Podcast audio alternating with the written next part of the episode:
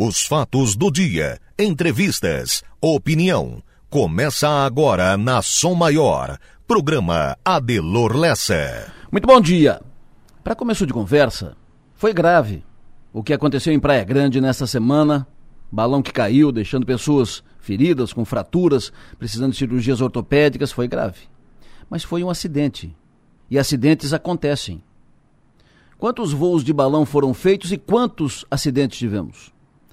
O que aconteceu deve encaminhar providências, exigências, regras, evidente, para evitar que aconteça de novo, para dar mais segurança, mas foi um acidente. Quem já fez voo de balão assegura, ratifica que é seguro. Há muitas inúmeras outras atividades de lazer bem mais perigosas e inseguras. O prefeito de Praia Grande já anunciou que vai criar uma legislação própria, com regras e limites, para o voo de balão. O fato é que voo de balão é uma atração do sul catarinense, uma atividade que faz pulsar o turismo, gera receita e renda na região sul, traz turistas de todo o país e do mundo inteiro. E vão continuar os voos de balão, arrastando centenas e milhares de pessoas todos os meses. A propósito, os gestores públicos, em especial os gestores de turismo do sul catarinense, têm à disposição instrumentos suficientes para montar roteiros no sul catarinense. Veja, cânions de Praia Grande, voo de balão, Morro dos Conventos, Serra do Rio do Rastro, a Gôndola de Nova Veneza, a Vindima em Uruçanga, Farol de Santa Marta, os Botos de Laguna, Praia do Rosa, Garopaba, as Baleias em Imbituba, Mina de Visitação em Criciúma. Olha quantas atrações, quantos instrumentos, quantas possibilidades. Quando ficar pronto em Criciúma o mirante do Morro Sequinel, ao lado do Parque Astronômico e que pode ser ligado um, por um elevador à mina de visitação, estará consolidado ali um dos principais pontos de atração de turismo do sul catarinense. Podem anotar isso, podem ter certeza. A mostrar que falar em turismo em Criciúma até pouco tempo era conversa fora do mundo real, mas está mudando e vai mudar em pouco tempo. O turismo no sul catarinense era coisa de visionário, sonhador até pouco tempo. Hoje é fato. Os instrumentos estão aí, à disposição. É só organizar e trabalhar em conjunto. Isso é fundamental. Trabalhar em conjunto. Isolado, cada um trabalhando isolado, resultado é pequeno. Agora, se todo mundo trabalhar junto, aí fica mais forte, dá resultado e se firma como alternativa econômica. Roteiro integrado, roteiros integrados, eh, todo mundo trabalhando junto, gestores dos municípios, vários municípios, um mesmo roteiro, desce em Praia Grande, faz o voo de balão, vai nos cânions, depois vem na Serra do Rio do Rastro, passa pela Gôndola de Laguna, vai na Vindima de Uruçanga, dá um pulo no Farol de Santa Marta, vê os botos em Laguna, vai na Praia do Rosa, vai em Garopaba, vê as baleias em Bituba, chega a Criciúma, mina de visitação, parque astronômico e depois o Mirante. Pensem nisso e vamos em frente.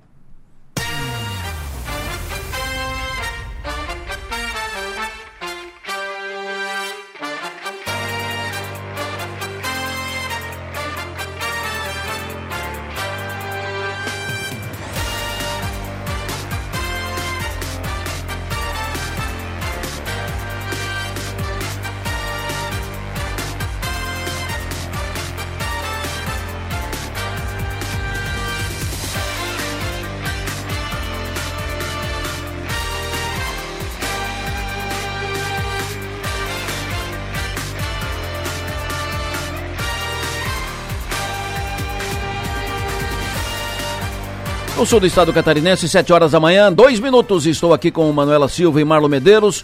Manuela faz a operação, faz a produção. Quem faz a operação técnica é o Marlon Medeiros. O Marlon faz a operação técnica, a Manu a produção do programa. Vamos junto até as nove e meia. E aí vamos receber em seguida o Puchalski, vamos receber aqui daqui a pouco o Tiago Raimon. Vem conosco em seguida o Nacif. Eh, vamos ter hoje o pessoal do Vinho. Vamos receber daqui a pouco a Maga, o Piara eh, e outros, e outros tantos que vão participar conosco. O doutor Henrique Pachter hoje conosco também. Enfim, eh, muitos, muitos, muitos jogadores vão estar nesse time aqui para comandar o programa até as nove e meia da manhã. Estamos à disposição para participar conosco, interagir aqui com o programa. Mande para cá mensagem de texto, de áudio, com pautas, informações, opiniões. Fale conosco pelo WhatsApp, celular nove nove nove oito quatro setenta vinte e sete.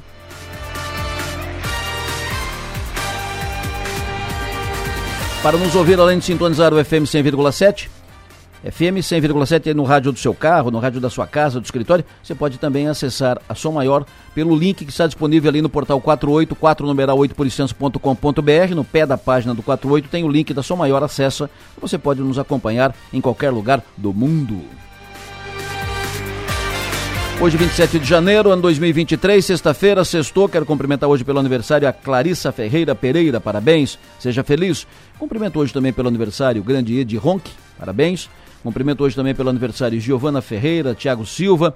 Cumprimento ainda pelo aniversário o Roberto Bertolo, um dos, um dos tradicionais do mercado imobiliário de Criciúma e da região, dos grandes profissionais, com reconhecimento estadual. Roberto Bertolo, bom dia, parabéns. Bom dia para o Lédio Daltoel, um abraço no Lédio. Bom dia também para Patrícia Zovô Botter. Um bom dia também para o Diego Ferrari. Alô, bom dia, Rosane Generoso, Adelino, Adelino Pedroso. Bom dia, William Fernandes, Cida Fenili. Parabéns, parabéns pelos aniversários, parabéns a todos vocês. Sejam felizes.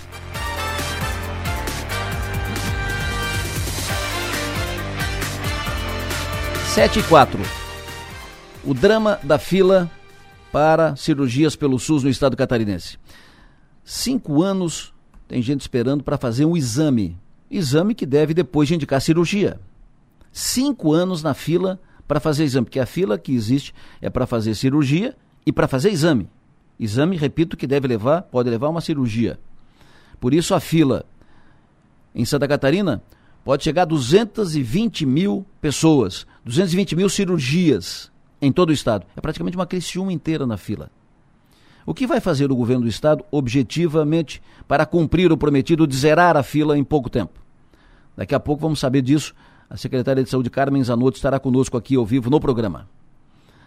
E mais, o que trataram e encaminharam ontem o prefeito Salvário e o presidente da Casan, reunião ontem à tarde. Vamos saber em seguida. O governador Jorginho Melo está em Brasília, trata hoje com o presidente Lula da conclusão da obra na BR 285. Amanhã, eleição na cooperativa de Sara. Vamos acompanhar a eleição durante todo o dia e vamos acompanhar, inclusive, a apuração e dar o resultado da eleição no fim da tarde. A Som Maior e o 48 estarão acompanhando essa eleição durante todo o dia e vamos colocar no ar o resultado, tanto no 48 quanto na Som Maior, no final do dia de amanhã. Eleição na cooperativa de Içara, onde ouvimos aqui os dois candidatos a presidente, candidato de situação, o Dedê, candidato de situação, candidato à reeleição, atual presidente Dedê, e o Everaldo Rosso, que é o candidato de oposição. Prefeito de Morro da Fumaça, Noi Coral, será eleito e empossado hoje presidente da ANREC, Associação dos Municípios da Região Carbonífera. O que pode ser feito pelos comerciantes da Avenida Santos Dumont, Criciúma? Estão incomodados com as mudanças feitas no trânsito. A Santos Dumont foi revitalizada, foi, foi asfaltada, revitalizada, modernizada, mas mudaram o trânsito. Antes era duas mãos, vai e volta, agora é uma mão só. A outra é, vai por um lado, volta por outra rua. Os comerciantes estão incomodados porque o movimento despencou. Vereadores foram ouvi-los, a prefeitura está envolvida. Daqui a pouco nós vamos saber o que pode, o que vai ser feito, enfim, vamos tratar desse assunto aqui no programa. Política. Mauro Denadal, deputado do MDB, conversou ontem com o deputado Zé Milton Schaefer, que é aqui do Sul Catarinense. Trataram da eleição para a presidência da Assembleia, os dois são candidatos. Não avançou nada, a conversa inicial era por, por de um entendimento, sem possibilidade, pelo menos pela conversa de ontem. O Mauro e seus aliados garantem que tem 23 votos e que Zé Milton não passa de 16. Zé Milton diz que está no jogo. O MDB está decidido a eleger o Mauro. Vai deixar para tratar da possível participação no governo só depois da eleição da presidência da Assembleia. E, depois disso, o MDB sinaliza para duas possibilidades, dois caminhos: participar do governo ou ficar fora do governo.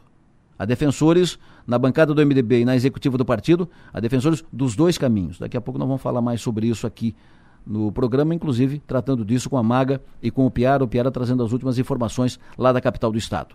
Criciúma. Criciúma. Ah, Criciúma, Tigre. Meu Deus, que noite lamentável. Era, o jogo começou, era para era fazer goleada no Marcílio. E aí o jogo foi encrespando, foi encrespando. E o Éder, que estava no estádio ontem, estava no camarote 14, acabou assistindo um resultado lamentável, uma partida lamentável do Criciúma, especialmente no segundo tempo, que barbaridade, perder para o Marcílio Dias, que não ganhava de ninguém, meu Deus do céu. Nós vamos falar sobre isso em seguida também no programa. Mas antes de tudo isso, vamos saber das rodovias, estradas, o que tem de informação nova. Enio Bis, alô, bom dia.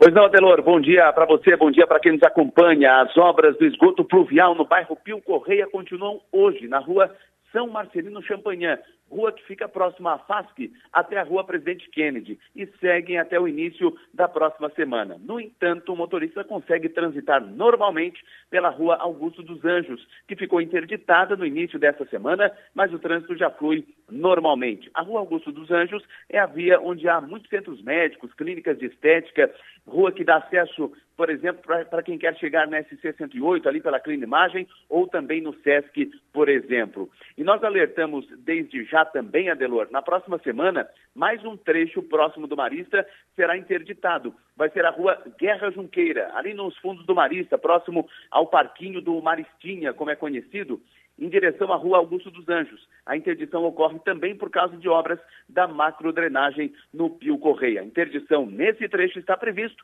deverá ser confirmada ainda na próxima semana. Um outro alerta, SC-108, rodovia que liga Criciúma a Cocal do Sul. O motorista precisa ficar atento porque no trecho próximo à Sociedade Recreativa Mamptuba, o fluxo, o tráfego fica bastante lento ao longo do dia. No local está acontecendo as obras de duplicação da rodovia e o motorista que trafega no sentido Criciúma-Cocal do Sul, em alguns momentos do dia, precisa ter atenção porque o trânsito é desviado. O condutor ele deixa a SC-108, acessa a marginal, que dá acesso à entrada do Mampituba e depois retorna para a rodovia. Cones são colocados na SC-108 e placas sinalizando os desvios também são colocadas no trecho para alertar o motorista. E para fechar, Polícia Rodoviária Federal de Santa Catarina divulgou um balanço de acidentes, feridos e mortos nas rodovias federais que cortam o estado durante 2022. No ano passado, de acordo com a PRF, foram 7.576 acidentes registrados, 8.428 feridos e 350 mortes. O número de óbitos, por exemplo, foi o menor registrado em 27 anos. Os números de 2022 foram menores também, se comparado com 2021, quando tivemos 7.880 eh, acidentes, 8.691 feridos, 357 mortes, ou seja, sete mortes a mais do que no ano passado. E os maiores registros foram na BR-101, 3.915 acidentes, 4.153 feridos e 120 mortes na 101. Em segundo aparece a BR-470, 1.152 acidentes, 1.363 feridos e 73 mortes. E em seguida também aparece a BR-282. Os dados foram apresentados nesta semana pela Polícia Rodoviária Federal de Santa Catarina. Adelor. Perfeito, Enio. E ontem à noite, Enio, que lamentável, hein? Que coisa, hein? Que tragédia. Que baque, né, Adelor? Meu Deus do céu. Perder pro Marcelo Dias, penúltimo, que não venceu o Criciúma há 14 anos. Tá faltando nove lá, hein? Que, que o Éder eh, se arrume cedo, né? O Éder deve ter dito, me, onde é que eu fui amarrar meu burro? A sorte do Criciúma, Adelor, que ele já assinou o contrato. Meu Deus. É, ou então ele disse, bom, vou me consagrar, também, também tem isso, né? É, vou me consagrar, porque ontem ali, meu Deus do céu, barbaridade. Difícil. Ô, Adelora, hum. a sorte do Criciúma é que agora tem nove dias até o próximo jogo contra o Brusque. Em nove dias, acho que o, Adelo, o, o Cláudio Tencati, ele ajeita o time, né, Adelor? Tem que ajeitar, né? Tem que ajeitar. Bom, Enio, um abraço, até mais tarde. Um abraço. 7 e 12, daqui a pouco eu converso mais com o Nacife aqui sobre o jogo de ontem, mas antes eu quero saber do Leandro que a previsão do tempo para esta semana, fim de semana, para essa sexta, né? Para essa sexta e o fim de semana. Semana chega ao final com a presença do sol em Santa Catarina. Em todas as nossas regiões ele aparece e olha que chega a predominar em vários momentos. Sol entre nuvens, temperaturas em elevação, faz calor ao longo da tarde dessa sexta, termômetros variando entre 30 e 32 graus na parte mais da serra, 31 a 33 graus na faixa mais do meio oeste, na faixa de 34 a 36 graus em pontos do sul do estado e também do oeste, sobretudo extremo oeste catarinense. Grande Florianópolis, norte do estado, Vale do Itajaí, na faixa dos seus 31 a 33 graus. Semana termina com esse comportamento. O calor seguirá presente ao longo do sábado, inclusive no termômetro as temperaturas devem subir até mais. O sol seguirá aparecendo. Poucas áreas entre serra e sul do estado tem chance de algumas pancadas de chuva entre a tarde e a noite, mas volta a repetir, poucas áreas. As informações do tempo, Leandro Puchalski. Previsão do tempo. Oferecimento. Instituto Imas. IH Serve. Romance que não acaba na venda. Eu sei que o Puchalski é mais econômico. Faz uma previsão mais curta. Não se alonga. Eu sei. Mas o Leandro estava cumpriu bem, bem o seu papel, obrigado Puchalski, cumpriu bem o seu papel aqui de substituir o, o Márcio Sônico, missão cumprida tal. O Márcio estava em férias, férias merecidas. Márcio Sônico volta aqui a previsão na segunda-feira e será bem recebido, evidentemente. Sei que o povo está com saudade do, do Sônico. Então, bom fim de semana para o Sônico, está na praia, descansando, curtindo as férias, faz bem. E segunda-feira ele está de volta, vamos recebê-lo de braços abertos. Alô, Kazan! Tá faltando água ali no Jardim das Paineiras, ali atrás do quartel do 28º GAC. Faltando uh, água no Jardim das Paineiras. Os moradores reclamando, não sabem por quê, o que, que houve e querem informações. Então a Casan pode utilizar o 999847027 para passar para cá um WhatsApp para informar, passar a informação para atender lá uh, a angústia, né? atender os moradores do Jardim das Paineiras que estão angustiados porque estão sem água desde ontem. 714, Manu Silva, Manuela Silva, me diga os destaques de agora, nos portais, na web. Adelor, bom dia, bom dia aos ouvintes. A gente começa com o destaque do NSC. Lesões por água-viva crescem 244% neste verão em Santa Catarina. Veja como agir em casos de queimadura. E tempestades, raios, ventos e microexplosões. Entenda o que tem causado tempo severo em Santa Catarina. No UOL, destaque para falta de reforços e 200 milhões de reais causam turbulência entre Palmeiras e torcida. E Cara de Sapato vence a prova do líder do BBB 23, é o segundo líder da edição desse ano. No G1, destaque para Boate Kiss, tragédia completa 10 anos, relembra incêndio e veja a lista de vítimas. E espanhola de 115 anos entra no Guinness como mulher mais velha do mundo. No 4-8, Roberto Volpato é o novo técnico do Sub-17 do Criciúma e saiba quem ganhou a quarta rodada do Bolão Bistec. No Twitter, para fechar, destaque para Boate Kiss, mais de 200 mil pessoas falam sobre o assunto agora, Delor. Perfeito, muito obrigado, Manu Silva. Nos jornais impressos, nos jornais impressos, os destaques são os seguintes. Uh, vamos começar com os grandes, os jornais nacionais. O Globo, manchete de, de hoje, diz: tragédia humanitária e Anomames, STF diz que gestão Bolsonaro descumpriu decisões no, nos outros jornais, aqui, ainda com a Manu Silva, os outros jornais, a Manu que me mandou, Folha de São Paulo, Planalto conta com STF e Congresso para mudar a lei das estatais. E no jornal Estado de São Paulo, Estadão, manchete de hoje diz, por vitória ampla na Câmara, Arthur Lira distribui milhões a deputados. Ponto. Por aqui, Tribuna de Notícias, Tigre sofre derrota e decepciona torcedor no Heriberto Wilson. E o jornal Gazeta destaca hoje na sua capa Manchete de Gazeta diz: Derrota em casa para o Marcílio acende alerta no Tigre. Manchetes do dia. Oferecimento. Mega Escritório. Soluções para seu ambiente. Falei aqui da falta d'água no Jardim Paneiras e aí meu WhatsApp pipocou aqui. Uh, Cidade Mineira e Nossa Senhora da Salete também sem água. Cidade Mineira, Nossa Senhora da Salete também sem água. É, falta água também no bairro Laranjinha, Criciúma. É, não tem água em, em, vários bairros de Criciúma. É, falta água também no Caravaggio, distrito de Caravaggio, Nova Veneza. Pinheirinho também sem água. E a causa de tudo isso pode ser um rompimento de uma adutora da Casan em Nova Veneza.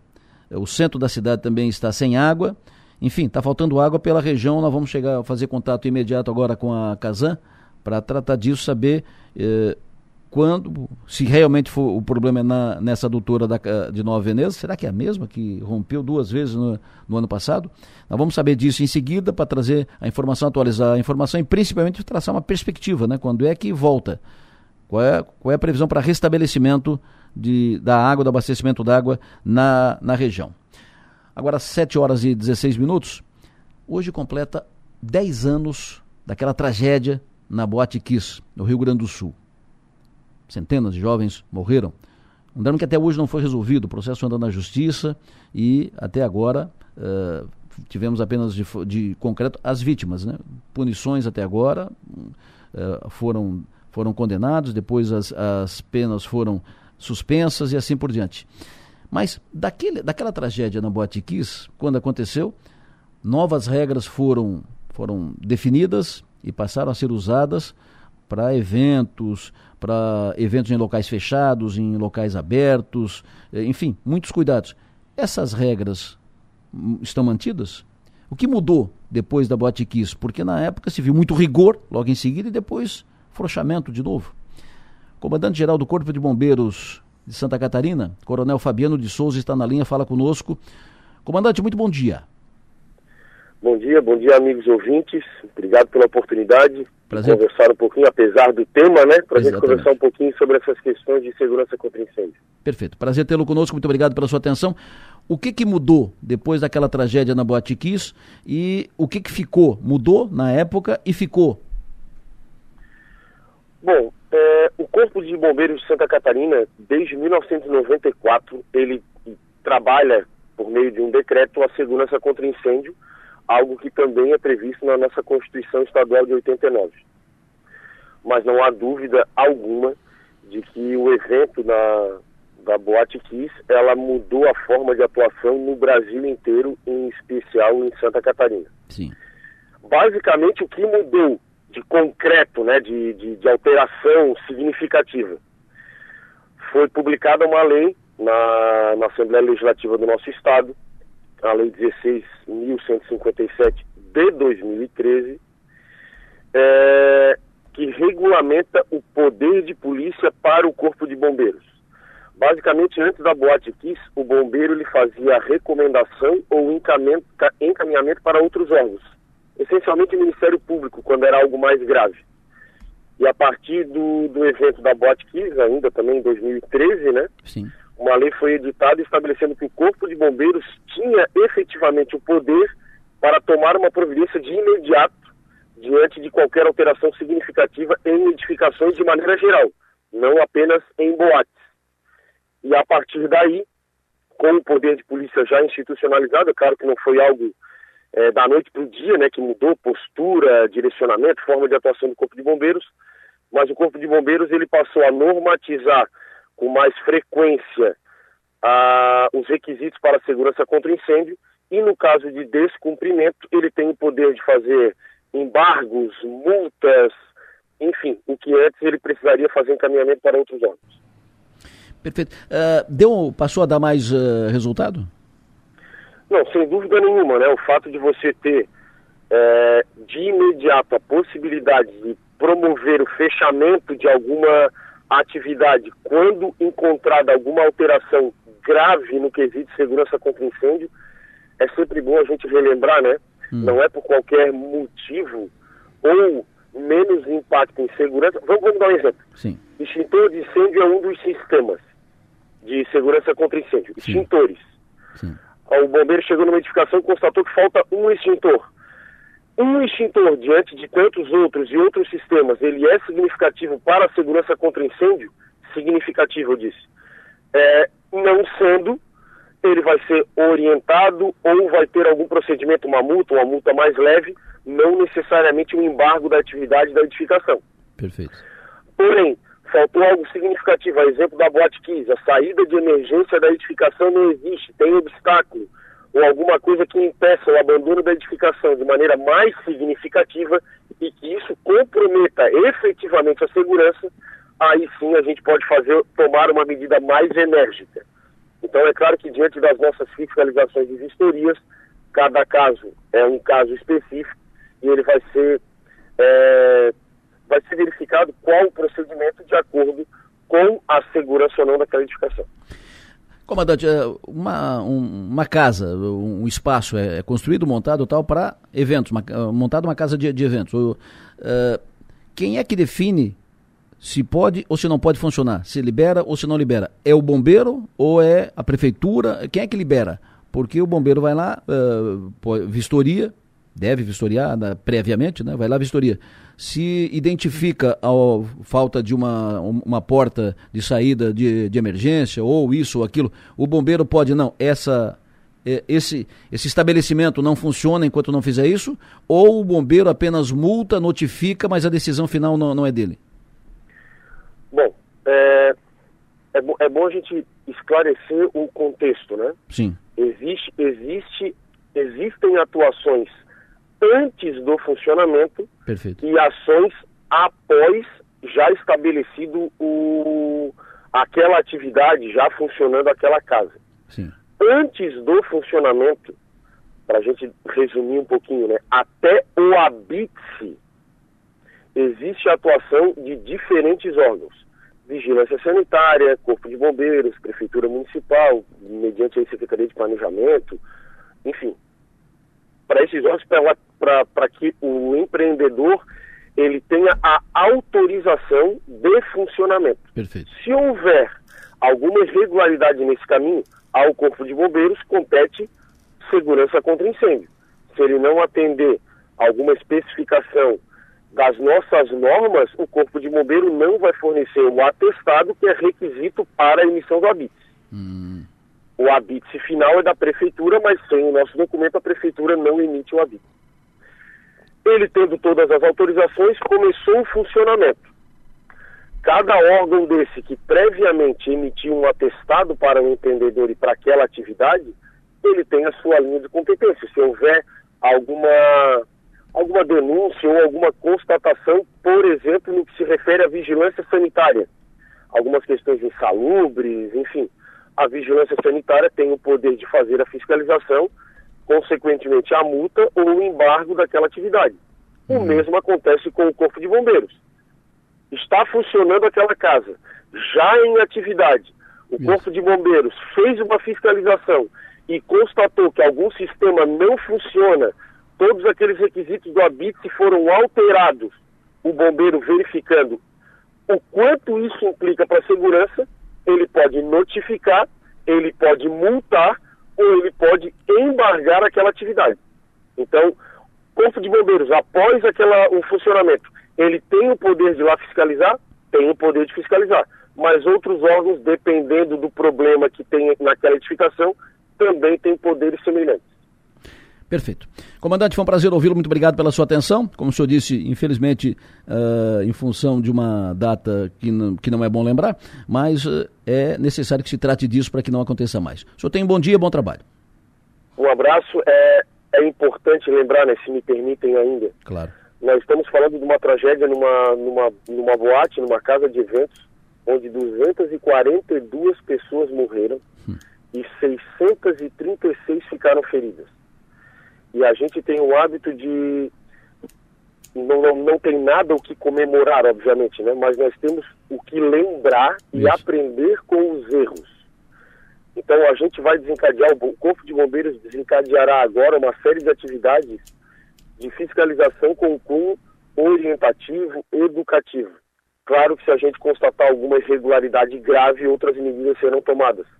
Porque não é uma situação em que o Corpo de Bombeiros Militar está é, criando algum tipo de problema, algum tipo de entrave.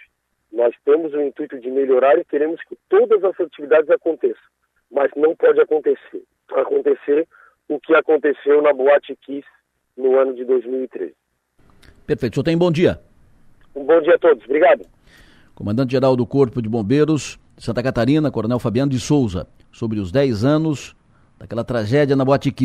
O que ficou de lá? O que mudou depois? Foi o que tratamos aqui com o comandante. Agora vamos trocar de assunto e mudar completamente a pauta. Vamos, vamos mudar de página no, no jornal, de página na, na revista. Vamos falar de algo de que leva à qualidade de vida, que leva ao viver bem. É, adquirir hábitos saudáveis. Enfim, mudar um pouco o jeito de encarar a vida. As duas consultoras que vão falar conosco agora, elas trabalham a tese do retreinar o cérebro. Como? Ativando hormônios e tendo algumas atividades, algumas práticas. Vamos conversar. Estão conosco Ana Paula Bornhausen, que ela é dentista de formação, especialista em estilo de vida, especializou nisso, e a Fernanda Bornhausen, que é psicóloga especializada em neurociência do comportamento. Estão conosco na linha. Ana Paula, muito bom dia. Bom dia, tudo bem? Tudo bem? Bom pra... dia a todos. Uma alegria estar com vocês para falar desse assunto que está bem em pauta, né? Estou aqui com a Fernanda, foi idealizadora do movimento Cedo, Farmácia da Mente. A Fernanda vai se apresentar aqui. Prazer tê-la conosco, Ana Paula. Fernanda, bom dia. Bom dia, Delor. Tudo- Que prazer falar contigo e com toda essa região que a gente adora. Prazer tê-la conosco. Prazer, ter as duas conosco, são cunhadas e que e mergulharam nessa atividade. Eu estava citando aqui, a Ana Paula é dentista de, de formação, a, a- Fernanda é psicóloga es- especializada, mas a, a Fernanda é empresária, inclusive do meio, mídia, e as duas tinham atividade e decidiram mergulhar nisso, né? Eh, criaram a Cedo, Farmácia da Mente. Primeiro, expliquem o que, que é cedo. Cedo que não é cedo com C, cedo de, de hora, né? É cedo, S-E-D-O, que é um movimento. Me expliquem primeiro o que é isso. Sim, o Cedo nasceu quando eu comecei a estudar neurociências e comportamento e eu ia fazer uma palestra sobre neurociências e precisava falar sobre os hormônios, sobre os neurotransmissores. E eu achei, como publicitária, né, Delu, que eu já fui, que poderia colocar uma sigla bastante interessante nesses neurotransmissores e hormônios. Então, é, cedo com S, para que as pessoas lembrem, é serotonina, endorfina, dopamina e ocitocina, um quarteto que as pessoas conhecem popularmente por hormônios da felicidade, e quando ativados naturalmente no nosso corpo, eles geram sensações de bem-estar e nos ajudam muito na formação de hábitos. Isso é o cedo e Farmácia da Mente, que é o nosso nome aqui do nosso, da nossa jornada, da nossa empresa, é cedo Farmácia da Mente. Farmácia da Mente é para nos lembrar que nós temos é, capacidade total de produzir os remédios naturais que nós precisamos né, para o nosso bem-estar. Por exemplo, exercício é remédio, comida de verdade é remédio, relacionamentos saudáveis é remédio, meditação é remédio. Esses comportamentos saudáveis são remédios e melhores do que remédio. Então, nasceu aí o Cedo Farmácia da Mente há dois anos atrás. Hoje é uma jornada que nós aplicamos com os nossos clientes, né, com os nossos parceiros, aí há dois anos com centenas de pessoas no Brasil e fora do Brasil. E aí, como é que se faz isso? Como é que, se, como é que a gente eh, aciona, eh, coloca para trabalhar esses eh, hormônios da, da felicidade? E co- como é que é esse retreinar o cérebro? Bem, o nosso cérebro, ele tem um papel muito importante na formação de hábitos. E as pessoas acham que podem depender da força de vontade, da disciplina, da constância e acabam se culpando. Quem aqui, o que está nos ouvindo, não se culpou porque não consegue manter um hábito saudável. Até começa, mas desiste. É porque fica todo o pensamento no racional, achando que a mente está no comando. Na verdade, o cérebro da gente, com toda essa neuroquímica, né, com esses hormônios, esses e vários outros, o nosso sistema de recompensa, ele é que nos ajuda a fazer os comportamentos se tornarem automáticos. Então, a gente precisa ter comportamentos, escolher comportamentos que a gente quer que virem hábitos saudáveis e retreinar o cérebro. Como que é o nosso método, a nossa jornada? A gente ajuda as pessoas a entenderem quais os neurotransmissores elas ativam em cada comportamento e quando elas colocam esse comportamento na rotina, aumenta muito a chance dela de tornar aquele comportamento um hábito. Eu vou dar, por exemplo, al- al- alguns exemplos aqui. A serotonina, né? É, praticar gratidão, que é uma coisa que as pessoas esquecem, ativa a serotonina. Relembrar memórias especiais, você pode botar isso na sua agenda, ativa a serotonina. O simples fato de você olhar a natureza, dar uma caminhada, ativa serotonina. A meditação tem mais de 2 mil artigos científicos dos últimos anos que provam os benefícios da meditação e ela também ativa a serotonina. E a oração, que todo mundo né, é, pratica de alguma forma ou outra sua espiritualidade, isso também é provado cientificamente que ativa muito os nossos hormônios da felicidade. E assim vai para cada letra do cedo, Adelo. Você vai me falando que você quer saber mais que a gente te conta. Perfeito. Eh, cedo é sereto- serotonina, endorfina, Endorfina, ah, dopamina e ocitocina. dopamina e ocitocina. O Ana Paula, me diga alguns hábitos ah, saudáveis que são assim imprescindíveis para esse encaminhamento. Então, a gente no, é, na farmácia da, juntou no cedo, na farmácia da mente, um quebra-cabeça da medicina do estilo de vida, que, são, que tem alguns pilares importantes, né? Entre eles, comida de verdade, sono hum. de qualidade, é, prática, prática de esporte, né? Prática de alguma atividade física. E aqui vale muito lembrar que a atividade física hoje não só a atividade de ir à academia. A gente conversa muito isso no cedo. É, você pode fazer um exercício em casa, pode caminhar com seu cachorro. É mais pensando no movimentar-se. Se a gente for pensar hoje, as pessoas passam o dia sentadas, é, às vezes nem sequer levantam para beber água. Então, é, esse movimento é muito importante. Que a gente olhe para esses pilares, né, que a gente tem bem, bem dentro da nossa jornada, e que vá fazendo mudanças pequenas. Em cada pilar desse, a gente vai estar tá ativando aí esses hormônios. Maravilha. É isso que nós ensinamos a Delore, assim, temos ferramentas, temos uma jornada, nós ensinamos as pessoas a inserir, entenderem, terem consciência né, de como funciona seu cérebro e o poder dele na, na formação de hábitos. Ensinamos passo a passo, com base na medicina do estilo de vida, essa ciência de ponta, como que a pessoa vai começando, assim, de forma muito gentil consigo mesma, a inserir esses comportamentos de uma forma bem pequena, para fazer micro hábitos primeiro. Em resumo, é mais ou menos o seguinte: as pessoas passarem a olhar para si mesmo, né? olhar para dentro de si, para as suas rotinas, revisar, eh, revisar práticas. Né? Nosso primeiro passo da jornada é a pessoa, e fica a primeira dica aqui, a pessoa fazer uma lista dos seus hábitos, porque todo mundo faz no automático e 43% dos nossos comportamentos diários são hábitos no automático, a gente nem pensa para fazer, o cérebro vai lá, manda os comandos e a pessoa faz. Então, a primeira dica é liste seus hábitos. Perfeito. O que que de, eh, qual, qual, foi o, o que, que deu start em vocês duas para mergulhar para isso? Cada uma tinha a sua atividade, uma, uma trabalhava para cá, outra trabalhava para lá e tal, e de repente vocês migraram para isso. Qual foi o, o que que deu start nisso? Olha, Delor, o que deu start foi uma vida minha nada saudável, muito corrida, muito agitada, sedentária. E eu paguei essa conta cara com 56 anos, hoje eu tenho 60. Tive um estresse agudo que me paralisou, fiquei doente e resolvi fazer um tratamento para me curar de maneira natural. Aí eu descobri a medicina do estilo de vida, tudo que ela pode nos oferecer naturalmente, apliquei em mim, funcionou e depois de 60 dias eu estava curada.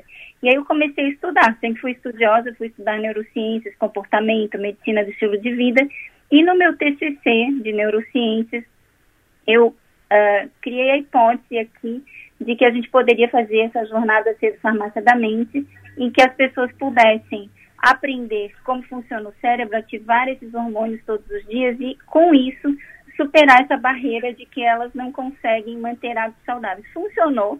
A gente está há dois anos aqui convidando a Paula no começo, ela já veio comigo, nós depois começamos a estudar medicina do estilo de vida juntas né, que é uma, um movimento no Brasil e uma especialidade médica, inclusive em outros países.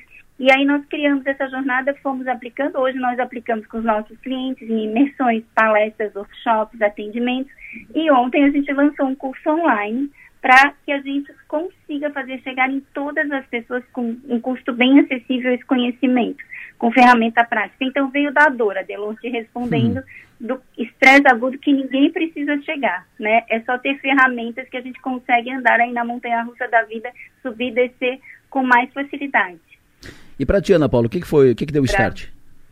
Para mim, Adelor, o start veio de ver o quanto nos, ao longo dos últimos anos os meus pacientes estão tomando tantos remédios e estão quebrando tantos dentes e estão, assim, vivendo de forma tão estressante. E eu sempre falo para os pacientes, se a pessoa chega ao ponto de quebrar um dente ou de perder o dente, alguma coisa aí tem um sinal por aí, né? Talvez Sim. seja um, um sinal para a gente prestar atenção, já que a saúde começa pela boca.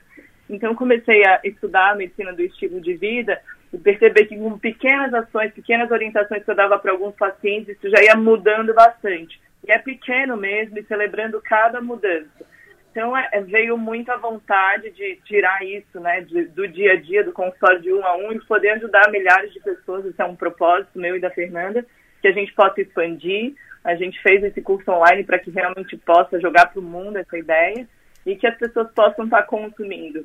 É muito importante a gente lembrar que hoje a facilidade de você estar online na sua casa, recebendo um conteúdo que a gente ao longo dos últimos dois anos, assim, aprofundou muito e tentou traduzir isso de uma forma muito simples para que a pessoa possa usar no dia a dia, é algo mágico mesmo, hum. porque muita gente chega no consultório médico, no consultório dos profissionais da saúde e está um pouco perdido com tanta informação. Então a gente quis colocar essa informação com muita clareza para que as pessoas acessem e possam fazer algumas escolhas para viver uma vida mais saudável, mas escolhas conscientes. O interessante é que vocês não usam nenhum, nenhuma droga, nenhum medicamento, nada de remédio. Não, Adelor, a gente, claro, é, nosso curso e nossa jornada não substitui atendimentos com profissionais de saúde, inclusive com psicólogos, dentistas como nós. Mas a gente ajuda, mesmo quem esteja né, em algum tratamento, principalmente na, na saúde mental, a ativar esses hormônios, conhecer o seu cérebro, deixar de lado que só existe a mente, conhecer o cérebro e o papel dele, que a neurociência mostra nos últimos anos com muitas evidências, para que a pessoa possa ir aumentando sua satisfação, bem-estar. E quando você vai repetindo, quem está nos ouvindo em casa, quando você consegue, levanta e faz aquela atividade física, seja uma caminhada, uma dança, qualquer coisa gratuita que você mexa seu corpo, você se sente bem e quer fazer mais. Né? Então a pessoa tem que ter consciência. Você falou de cuidado, né? Isso. É autocuidado e autoconsciência.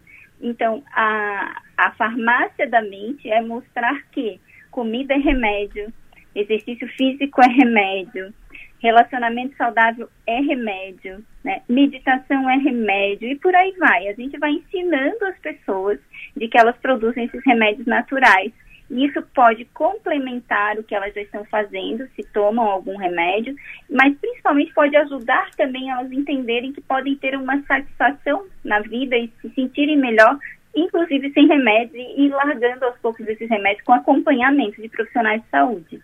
Perfeito. Jornada cedo. Cedo, repito, tem nada a ver com, com relógio, não tem nada a ver com acordar cedo, uh, não tem nada a ver com seis da, da manhã. Cedo, S-E-D-O, que é ó, que é serotonina, uh, eh, serotonina endorfina, dopamina, dopamina e ocitocina. Perfeito.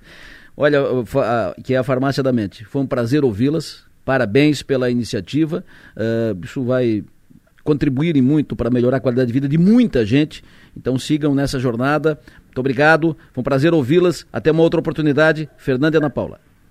Adelur, nós temos um Instagram voluntário, a gente dá dicas diárias gratuitas para as pessoas, tá? É cedo com S, ponto farmácia da mente. Entrem lá que é voluntário e gratuito. Cedo com S, ponto farmácia da mente. Exato. Podem ir no nosso Instagram, a gente conversa com vocês, explica, pode chamar no direct. Todo dia há dois anos, desde o dia 24 de dezembro, a gente ajuda as pessoas voluntariamente aqui no Instagram, nesse Instagram. Maravilha. Show de bola. Fernanda, muito obrigado. Foi um prazer te ouvir. Obrigada. Adelor, muito obrigada. Ana Paula, muito Vou obrigado. começar o dia bem cedinho aí com vocês, toda Foi... a região linda aí. Bom dia. Foi um prazer ouvi-las. Ana Paula, Fernanda Bornhausen, falando conosco aqui sobre esse, eh, essas, essas técnicas uh, para melhorar a qualidade de vida, se olhar um pouco mais, se valorizar um pouco mais. É bom focar um pouco nisso, uh, olhar para isso, pensar nisso. Vamos para frente? 7h40? Agora vamos voltar para a vida normal. Mercado financeiro. Tiago Raimon, bom dia. Bom dia, bom dia, Delô. Tudo bem, querido? Me diga. Sexta-feira, sextando, então avaliação da semana, mercado na semana oscilou bem, o dólar subiu, a bolsa, ou melhor, o dólar baixou, a bolsa subiu. E como é que vai fechar a semana? Vai seguir nessa onda? É, é, nessa semana a gente viu ontem pra, com as informações que podem movimentar nessa sexta-feira. A gente viu ontem, por exemplo, a, B, a, a B3, né, o nosso índice Ibovespa caindo 0,08, né, fechando aos 114.176 pontos. O que pesou bastante aqui na bolsa foi o conselho de administração da Petrobras, que aprovou o Jean Paul Prates como novo conselheiro presidente. E apesar do mercado, inclusive, já ter esperado isso, a indicação ainda gera alguns receios sobre a futura gestão desse novo presidente na empresa, que fez com que a Petrobras tivesse uma queda ontem, mesmo com alta do petróleo. E além disso, a gente teve a divulgação do PIB dos Estados Unidos referente ao quarto trimestre, que veio acima das expectativas, o que fizeram com que os índices futuros lá na Europa e também nos Estados Unidos amanhecesse hoje em alta, Delon.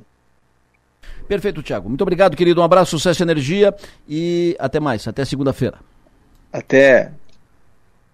No bolso e na bolsa. Oferecimento. Locativa. Perfeito. O Thiago Ramon uh, está conosco por causa das férias do Lucas Rocco. O Lucas deve voltar na segunda, terça-feira, terça ou quarta. E aí uh, voltará conosco aqui também no mercado financeiro. Mas sempre é bom ouvir o Thiago Raimon que faz uma leitura muito prática, né, muito fácil de entender do mercado financeiro, desse mundo louco do mercado financeiro. Vou para o intervalo, volto em seguida, daqui a pouco vai falar conosco aqui a secretária de Saúde do Estado de Santa Catarina, secretária Carmen Zanotto, sobre o que efetivamente será feito, porque agora não é mais promessa, não é mais possibilidade, não é mais plano, agora é, agora é mão na massa. O que efetivamente será feito e a partir de quando para derrubar a fila de pacientes esperando por cirurgia e por exames pelo SUS faz dois anos, três anos, quatro anos, até cinco anos. Olha, tá faltando água por tudo aí. Vila Floresta, uh, bairro Milanês, são os últimos aqui que re recebo uh, informações, Monte Castelo, e já tinha citado aqui uh, Jardim Paineiras, o Caravaggio, Laranjinha, Nossa Senhora da Salete, Cidade Mineira, e por aí vai. Está faltando água por tudo aí. Então, uh, daqui a pouco vamos, vamos saber Estamos tentando um contato da Casan para confirmar se é o problema da adutora de Nova Veneza que teria rompido e o, o, o conserto será feito em quanto tempo, quando é que normaliza. Daqui a pouco, inclusive, vai falar conosco aqui o presidente da Casan. E daqui a pouco vai falar conosco a secretária de Saúde do Estado de Santa Catarina sobre essa questão das filas, quando resolve, como vai resolver efetivamente esse assunto filas. Daqui a pouco política, mas agora eu quero saber o Nacif, jogo de ontem. Que tragédia, seu João, bom dia. Bom dia, Deloro. Olha, dentro do nível do campeonato. Né, o jogo de ontem mostrou exatamente o que acontece nesse campeonato catarinense, nesse início, depois de quatro rodadas. A falta de uma qualidade ofensiva das equipes, e o Criciúma de novo apresenta esse problema, esse problema que é crônico de outras temporadas. O jogador chega na cara do gol e não consegue marcar. Né, ontem o Júlio César perdeu um gol que imperdível. Né, na cara do goleiro, quer dizer, na cara não, na cara do gol, o goleiro caído. Ele dentro da pequena área chuta uma bola por cima. No final do jogo, o Marcelo Hermes pega uma bola limpa do lado esquerdo também joga na torcida. Então o Cristiano sofreu por isso. Teve imposição, teve domínio, teve iniciativa, mas não teve qualidade para finalizar. E é um problema que tem que ser resolvido, porque senão vai ficar nesse nheco-nheco aí o campeonato inteiro. É porque o nível, como eu disse, o nível do campeonato foi o nível do jogo de ontem. Nós tivemos até agora 24 jogos, Adelor, e apenas 30 gols marcados, o que dá uma média aí de 1,25 gols por jogo. E apenas quatro equipes conseguiram fazer mais, igual ou mais de um gol por jogo, que foi que é o, o Havaí, que tem cinco gols, Brusque líder cinco, Ercílio Luz vice-líder cinco, Chapecoense terceira colocada, quatro gols e o Havaí quarto colocado com cinco. E aí vem a turma de baixo. O Criciúma é o quinto colocado, marcou apenas dois gols em quatro jogos. E outras equipes com dois gols, com gol, e tem até o Atlético Catarinense que não marcou até agora. Então o nível do campeonato é muito baixo. Se esperava o Criciúma podendo ser o diferente, fazer o diferencial na competição em função de ter mantido técnico, mantido quase 90% do grupo, contratado alguns jogadores, mas não consegue jogar. O jogo de Chapecó, aquele segundo tempo, criou uma ilusão de que havia um, um avanço, né, um aumento da produtividade. O campeonato ia se desenrolando, o Cristiano ia crescendo, o desempenho no segundo tempo contra a Chapecoense foi bom, mas não conseguiu marcar, somente no rebote de uma bola na trave depois de uma cobrança de falta. Então, Adelor, o Criciúma de ontem é o reflexo do campeonato. E o Tencate vai ter que dar um jeito, quer dizer, a culpa não é do Tencate. Eu tiro totalmente a culpa do treinador, porque como é que ele, ele. Foi ele que chutou aquela bola do Júlio César? Foi ele que chutou aquela bola do Marcelo Hermes? O time criou situações, mas sofreu também, tanto que o Gustavo, na minha opinião, foi o principal jogador do Criciúma, que salvou aí já desde o primeiro tempo, o placar poderia ter sido até maior se o, se o Marcílio tivesse um bom aproveitamento, né? mas o aproveitamento dele foi igual ao aproveitamento do Criciúma, apenas com a diferença de que conseguiu fazer um gol. Então, Adelor agora tem uma folga aí de praticamente duas semanas, ou uma semana e meia, para voltar no dia 5, no domingo, no outro domingo. E volta contra o Brusque e na sequência contra o Ercílio. Os dois jogos fora de casa. Vamos ver se o time consegue mudar a sua atitude, mudar a sua qualidade, o que eu acho difícil, mas de qualquer maneira vai enfrentar aí os dois líderes do campeonato jogando fora de casa, vai ter que mostrar força aí para continuar dando a esperança de que uma hora poderá engrenar e chegar, quem sabe, a disputar o título. Perfeito, senhor João. Muito obrigado. Um abraço até às 11. Valeu, um abraço, bom trabalho, até mais. No Fio do Bigode, oferecimento Raibel e Clínica Odontológica Doutor André Lima. Informações aqui eh, pipocando sobre falta d'água, falta d'água na Vila Floresta, no bairro São Luís Criciúma também falta d'água, falta por tudo, Santa Luzia desde ontem à noite e por aí afora. A Casan informou ontem, a Casan informou ontem sobre o rompimento de uma adutora Devido às emergências operacionais que afetaram o sistema de abastecimento d'água, o fornecimento ficou prejudicado nos locais uh, informados, vários locais, e o restabelecimento se dará de forma gradual a partir do dia 26, ontem, 22 horas, com previsão de normalização de água até 27, hoje, 6 horas da manhã. Só que já são 7h54 e não normalizou. Está faltando água por tudo. O Jason Speck acabou de fazer contato conosco, que é o gerente local da Casan. Ele informou o seguinte: Ainda estamos finalizando os serviços, passamos a madrugada inteira trabalhando para consertar as duas adutoras. Uma adutora de 600 milímetros que vem da barragem do Rio São Bento, essa, principalmente essa, né, o rompimento dessa adutora. Então já escreveu, passamos a, para consertar, uh, romperam devido a um trabalho extra na nova adutora, que acabou ocorrendo um desmoronamento, desloca, desloca, deslocando a antiga adutora. Tal serviço é de grande complexidade e dificuldade devido ao local e à profundidade. Ainda estamos resolvendo os problemas para o restabelecimento do sistema. Assim que sanarmos o problema, estaremos disponíveis para esclarecimentos à população. Essa é a informação aqui do Jason Speck, que é o gerente da Casan Criciúma. Portanto, uh, a adutora antiga e uma adutora nova. Uh, o rompimento da adutora e um desmoronamento que acabou atingindo a nova e a antiga. E aí, por isso, pra, por causa do rompimento da adutora, cancelou, suspendeu o abastecimento d'água, está faltando água por tudo. E a previsão da a Casan ainda, os técnicos da Casan estão ainda trabalhando para consertar as duas adutoras.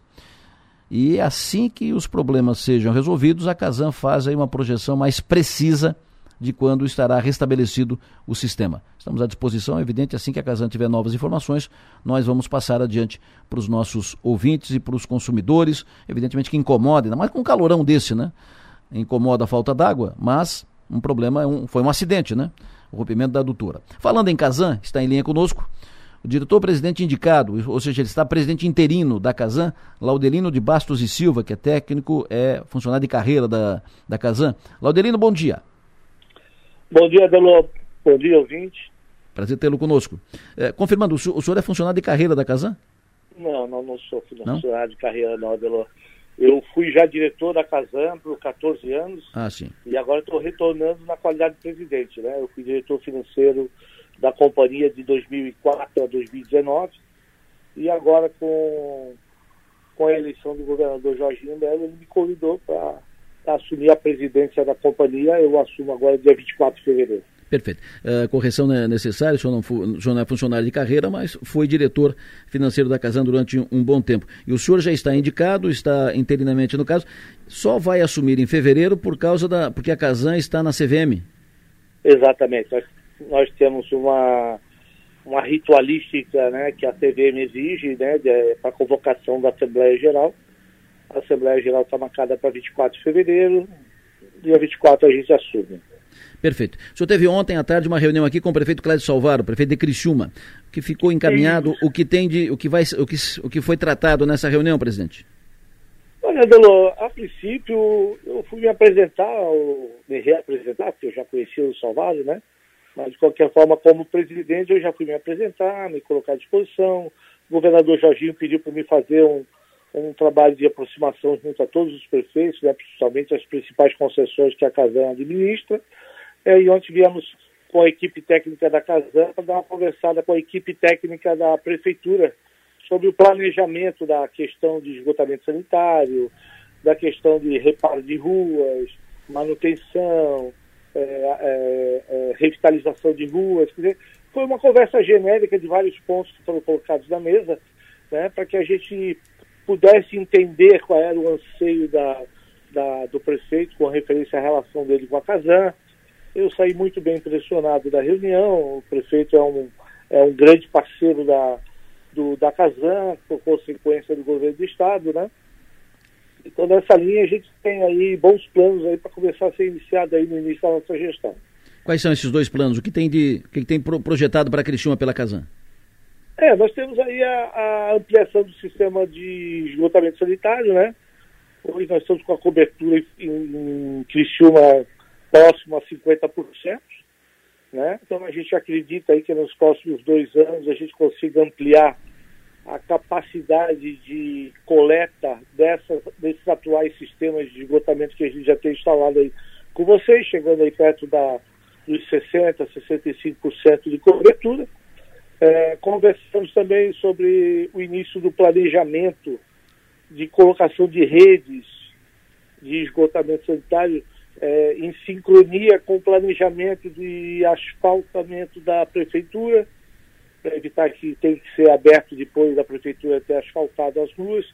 Né? Então a gente vai fazer um trabalho bem conjunto nesse aspecto. Né? Foram vistas algumas ruas que precisam ser revitalizadas. A gente já acertou com ele aí a, o reencaminhamento do atual convênio que a gente já possui com a prefeitura é, para que a gente possa incluir é, algumas ruas que já sofreram intervenção de rede de esgoto que precisam ser revitalizadas. Então, é, a gente fez vários pontos e acho que esses são os principais que a gente tem anotado aí com o prefeito Salgado. Presidente, eh, a Casan cancelou o edital para a obra na barragem do Rio do Salto, que é uma obra importante aqui, especialmente para a região da Amesc, região do Vale do, do Araranguá. Por quê? E o que a Casan tem projetado, o que, que pensa, o que, que tem, o que, que tem, o que, que imagina para essa obra na barragem do Rio do Salto, esse projeto de obra da barragem do Rio do Salto? É, a, suspe a suspensão tem um caráter provisório, tá? É, por quê? Porque ela estava prevista a ser realizada com recursos do governo do Estado de Santa Catarina. Sim. Recentemente, o, o nosso secretário Cleverson, da Fazenda, fez uma apresentação bem detalhada da situação financeira da, do Estado, né? com referência à arrecadação, é, é, níveis de investimento, é, compromissos já assumidos pela antiga gestão. Então, nessa linha, a gente fez uma parada estratégica para poder organizar as prioridades. Né? Nós temos além da barragem do, do Rio do Salto, nós temos a obra da adutora do, do Rio Chapecozinho, temos o sistema de esgotamento sanitário de hipotecas em São José, é, temos a barragem de Botuverá, são todos projetos que estão hoje vinculados com receitas do governo do Estado. Então, a gente recebeu uma orientação é, é, prudencial do secretário da Fazenda para que a gente possa sentar com ele e estruturar as prioridades. Então, como lhe digo, a suspensão da barragem do Rio Salto é, é provisória, até que a gente tenha condições de garantir um fluxo de caixa suficiente e necessário para se iniciar a obra. Perfeito, mas ela é provisória, mas não tem, nesse momento, uma previsão para encaminhamento da obra. Olha, nos próximos dias, mais tardar, primeira quinzena de fevereiro, esse fluxo já deve estar definido e a gente vai reiniciar o processo. Eu não consigo hoje definir porque o, o, o governo do estado não tem só a Casam para gerenciar no fluxo de caixa, né? Claro. Então a gente vai ter que sentar com o governador, sentar com o secretário Cleverson, uh, para a gente poder acertar esse fluxo, né? Então a gente acredita que na primeira quinzena de fevereiro a gente já tenha definido quais são as prioridades e o encaminhamento que terá que ser dado. Para nós, Casam é uma das prioridades principais a conclusão do projeto, o início, né, do projeto da da barragem do Rio do Salto. Eu digo conclusão porque eu trato da barragem do Rio do Salto desde 2010, 2012, hum. quando a gente começou o processo de desapropriação. Então é, um, é uma história longa essa nossa barragem aí. Perfeito. Presidente, cada mudança de governo, ah, o assunto vem à pauta. A possibilidade de venda de ações da Casan, a possibilidade de privatização da, da Casan. Ah, qual é o pensamento de hoje do atual governo e do, e, e do atual presidente? Olha, o governador, durante a campanha, o governador Jorginho Melo, durante a campanha, declarou, de forma formal, inclusive, de que não haverá privatização da Casan, né? Sim. Eu já tenho a missão de promover a captação de recursos para que a gente possa desenvolver um plano de investimento o mais rápido possível. Nós temos uma meta é, de hoje, de cobertura de 26% de esgotamento sanitário, chegar em quatro anos a 50% do Estado. Então, nessa linha, nós estamos abrindo várias frentes para captação de recursos. Projetos de PPP, estamos vendo aí é, novas linhas de financiamento com a agência japonesa, com a agência francesa, com o BNDES, é, projetos de locação de ativos e também pretendemos fazer um, um lançamento de ações não é, ações preferenciais sem direito a voto junto ao mercado de capitais, né? Sim. Então a gente deve é, pelo menos dobrar o capital da companhia durante esse período de gestão nossa, no sentido de captar recursos também através do mercado de capitais. Perfeito. Presidente, foi um prazer ouvi-lo. Muito obrigado pela sua atenção. O senhor tem um bom dia. Ok, Adelo, muito obrigado então. Presidente interino da Casan, presidente da, da Casan aqui será formalizado, será efetivado nos próximos dias, depende de, uma, de um trâmite na Comissão de Valores Mobiliários, a Casan está lá é, como empresa mista. O diretor-presidente Laudelino de Bastos e Silva é o presidente indicado pelo governador Jorginho Melo, está respondendo pela Casan, esteve ontem. Em Criciúma, teve reunião com o prefeito Salvário Criciúma, tratando de investimentos para os próximos dias, pelas contas do atual presidente, do presidente interino, Criciúma tem hoje algo em torno de 50% de cobertura de saneamento, de sistema de esgoto, e com os investimentos que estão projetados deve chegar a algo em torno de 65%. Falando em Casan, está faltando água por tudo em Criciúma, em função de um rompimento de adutora da Casan em Nova Veneza, que traz a água da barragem do Rio São para cá. E em função disso, os serviços de reparo começaram ontem à tarde e a previsão é que fossem concluídos até 10, 10 e meia da noite. Não foram concluídos. Jason Speck, gerente da Casan Criciúma, fez contato conosco, uh, trocou mensagem com a Manu Silva, produtora do programa, informou que ainda estão sendo finalizados os serviços, que o pessoal da Casan, os técnicos da Casan, trabalharam a madrugada inteira para consertar as duas adutoras, foram duas adutoras que romperam. Elas romperam devido a um trabalho extra na nova adutora, que acabou ocorrendo um desmoronamento deslocando a antiga adutora. Uh, e tal serviço é de grande complexidade, disse o Jaison, e dificuldade devido ao local e profundidade. Então estão resolvendo os problemas para o restabelecimento do sistema. Assim que os problemas sejam superados, sanados, aí eles vão esclarecer e detalhar isso e vão anunciar quando volta, quando normaliza o abastecimento d'água. Deve ser ainda pela manhã. E aí é um. pode ser, né? Pode ser ainda pela manhã. Mas a casa ainda não tem, nesse momento, uma projeção uh, concreta, objetiva, assertiva sobre quando teremos água de novo na torneira. Falando em Casan, vocês ouviram aí a palavra do presidente da Casan. Barragem do Rio do Salto, gato foi no telhado. Suspenso o edital. Tinha o, o, a licitação, né? A licitação em curso, edital de, de licitação, licitação em curso para a obra da barragem do Rio do Salto. Foi suspenso Cinedi, até segunda ordem essa, essa segunda ordem, eles ah, estamos resolvendo os juros e tal, captação, recursos, fazer o fluxo de caixa e tal, tal. Essa nova data para licitação, para a obra da barragem do Rio, Salto, do Rio do Salto, que é importante para o extremo sul catarinense, vai depender agora do movimento de pressão da região. Deputados da região da MESC, que tem dois, o Zílio, o Tiago Zílio, o Tiago Zílio do MDB e o José Milton Schaeffer do Progressista, deputados da ANREC, porque, e aqui são três, porque uh, a ANREC muito próxima aqui da, da MESC, a região uh, próxima da, da MESC, vizinha da, da MESC, e aí evidentemente que a barragem também traz benefícios para cá, enfim, esses deputados, com mais os outros, então são três, com mais dois, cinco, mais os outros três Uh, da região da Murel, tem aí uma missão pela frente, tem uma pauta aí importante pela frente, que é a reinclusão da barragem do, do, Rio do Salto no plano de obras e serviços da Casan. Lançar de novo edital de, de, licitação, garantir o início da obra da barragem do Rio do Salto, um projeto que está uh, falado, está na gaveta, faz, ó. Eu nem tinha cabelo branco ainda. Agora são 8 horas e 12 minutos. 8 e 12. Daqui a pouco a secretária de Saúde do Estado de Santa Catarina, Carmen Zanotto, conosco. Mas antes disso, uma informação aqui que o Esprícigo está me, me passando o explícito da, da Librelato, que é o vice da Fiesc, vice-presidente da Fiesc. Ele está me dizendo que Fiesc vai se instalar no sul de Santa Catarina. Na segunda e terça-feira, o presidente da Fiesc, Mário César de Aguiar, e diretores da, da Fiesc cumprem agenda na região na segunda e na terça-feira, dias 30 e 31 de janeiro, com visita a indústrias e reuniões com lideranças empresariais de Criciúma, Sara, Nova Veneza e Orleans. Portanto, a Fiesc baixa em Criciúma, segunda, terça-feira. Vamos começar a semana com, com esse assunto. Fiesc baixa em, em Criciúma, vai cumprir visita em várias empresas, vai fazer reunião com empresários da, da região, conversar com o prefeito de Sari de, de Criciúma, presidente da Fiesc, Mário César de Aguiar, e diretores da Federação das Indústrias, o vice-presidente da Federação das Indústrias, vice-regional sul, é José Carlos Esprícigo, que é o CEO da Librelato. Vamos tratar desse assunto na segunda-feira, sem dúvida alguma. Agora vamos falar de meio ambiente. Está empossada, definida, anunciada, nomeada empossada, a nova presidente do Instituto de Meio Ambiente de Santa Catarina, Sheila Meirelles. Bom dia, Sheila. Alô, presidente, bom dia. A Sheila é de Tubarão, mas teve vínculos com Criciúma.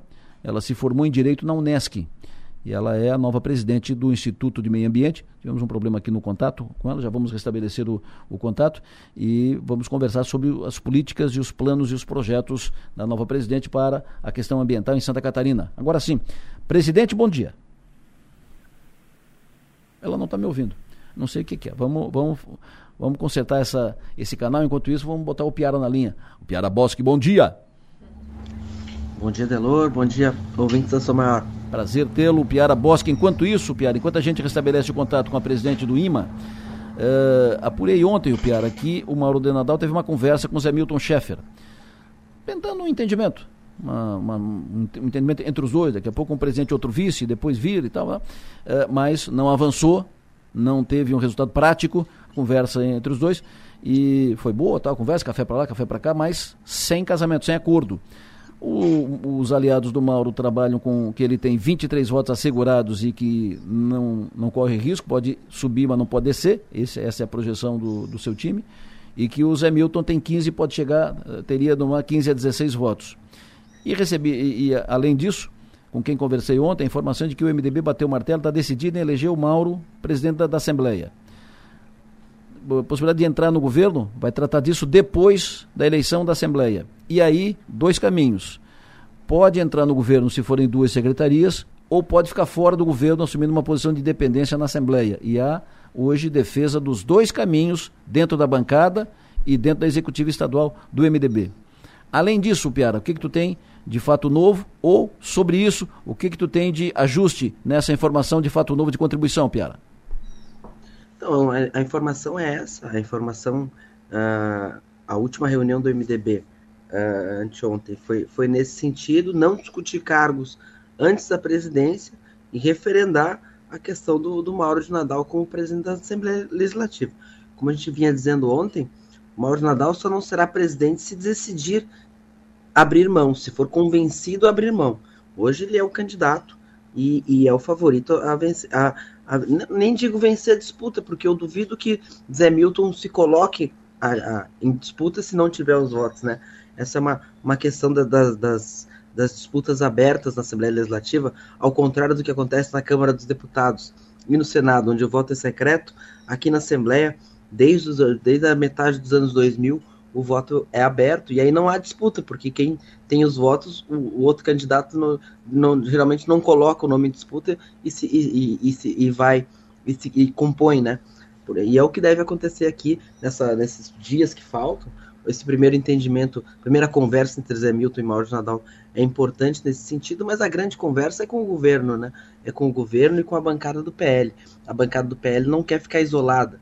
Uh, então a disputa ela faria com que progressistas e PL ficassem fora da mesa diretora, ficassem fora das presidências de comissões, e é isso, e é isso que o PL, maior bancada da, casa, também não, não, não deseja. Então, Mauro tendo os 23 votos e chegando nos últimos dias com essa situação consolidada, a tendência é de que os demais apoiem e, e que se faça essa construção.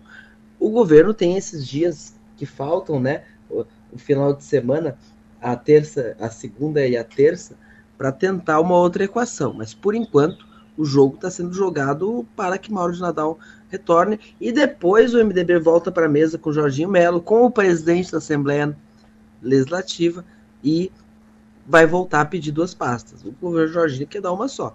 Com eles, com eles na presidência da Assembleia, é mais um argumento para não dar duas pastas. E aí, aí vamos ver. Eu, eu não, não consigo acreditar que o MDB vai abrir mão da Secretaria de Infraestrutura. Não consigo. É, ouvi ontem de um deputado do, do MDB que teria chegado na bancada, é, porque o governador teria conversado com alguém da bancada, e teria chegado no ouvido do, do Mauro que o governador teria procurado alguém do MDB, alguém da sua relação, alguém da. Troca o, o candidato, que daí facilita um, um entendimento, que o Jorginho não estava querendo o Mauro. Lembrei daquela história do Moisés com Antídio, né? Uh, tu acha que isso endurece o jogo? Isso é fato? Tem informação sobre isso? Não, não tenho informação sobre isso e acho que não, não, não, consigo visualizar essa cena.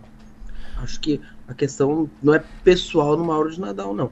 Tanto, tanto que, até porque a bancada, a bancada do MDB não tem um, um, outro nome com perfil de presidência da, da, Assembleia Legislativa, embora o Antídio tenha se insinuado, o Antídio Lunelli, é, é, mas ele, ele é um estreante na casa, né? Uh, Thiago Zilha é estreante, o Fernando Krellin e o, o Jerry Comper não demonstraram esse apetite, então uh, acho que para a presença da Lesca eu não vejo um plano B, um outro nome dentro do, do, do MDB para assumir. Maga a lua de, não é a lua de mel, né? Esse período mais tranquilo do governo Jorginho começa a se encaminhar para os últimos dias, né? Porque com a volta da Alesc, as coisas Isso. vão esquentando.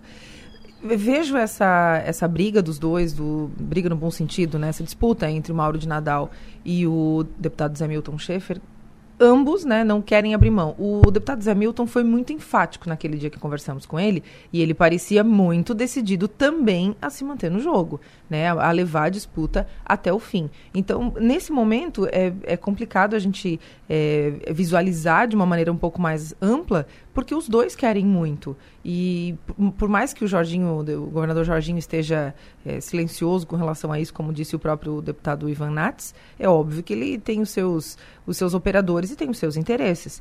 Não sei, não consigo visualizar o MDB é, não tratando disso como diz que não está tratando, com relação às secretarias e nomes e tudo mais. Perfeito. Vamos agora uh, conversar com a presidente do Instituto de Meio Ambiente, a nova presidente do Instituto de Meio Ambiente de Santa Catarina, que agora está em linha conosco, agora sim. Sheila, bom dia. Bom dia, Adelor. Bom dia, Piara. Bom dia, Maga. É um prazer estar aqui com vocês.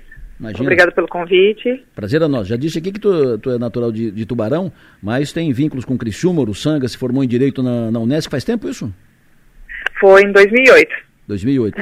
Legal. É, é uma, mais uma, uma é, nascida na, na Unesco, numa, profissionalmente né, na, na Unesco. Então, isso faça um bom trabalho no Instituto de Meio Ambiente e está bem preparada para tecnicamente, né, com os conhecimentos adquiridos na nossa universidade. Temos muito orgulho, Não, da, temos muito orgulho da, da Unesco aqui. Me diga, presidente, o senhor assume um desafio importante que é tratar da questão ambiente. Quando a gente fala em meio ambiente, a gente lembra das praias, estamos no, no verão, o litoral catarinense é muito procurado, as praias catarinenses são destaque no Brasil e no, no mundo, especialmente na região da Grande Florianópolis, ali no, no litoral, vale e tal, uh, e também aqui no, no nosso Grande Sul catarinense. Como fazer para garantir balneabilidade nas praias, para tratar da questão ambiental? O que está no seu foco? O que, que é prioridade para a senhora, presidente? É, na, o que nós estamos fazendo agora, Adelor, é garantir a qualidade da água numa, fazendo uma análise com maior frequência para a gente poder saber como é, estão se elas estão próprias ou impróprias. Então, por isso nós firmamos com a Secretaria de Estado de Saúde, com a Casan, com o Corpo de Bombeiros, em conjunto com o Governo do Estado, um termo de cooperação, onde nós iremos passar de uma vez por semana a duas vezes por semana fazer análises para avaliar se a água está própria ou imprópria. Tá? É importante frisar que não houve mudança na metodologia, tá? É, as coletas vão continuar sendo realizadas faça chuva ou faça sol, tá?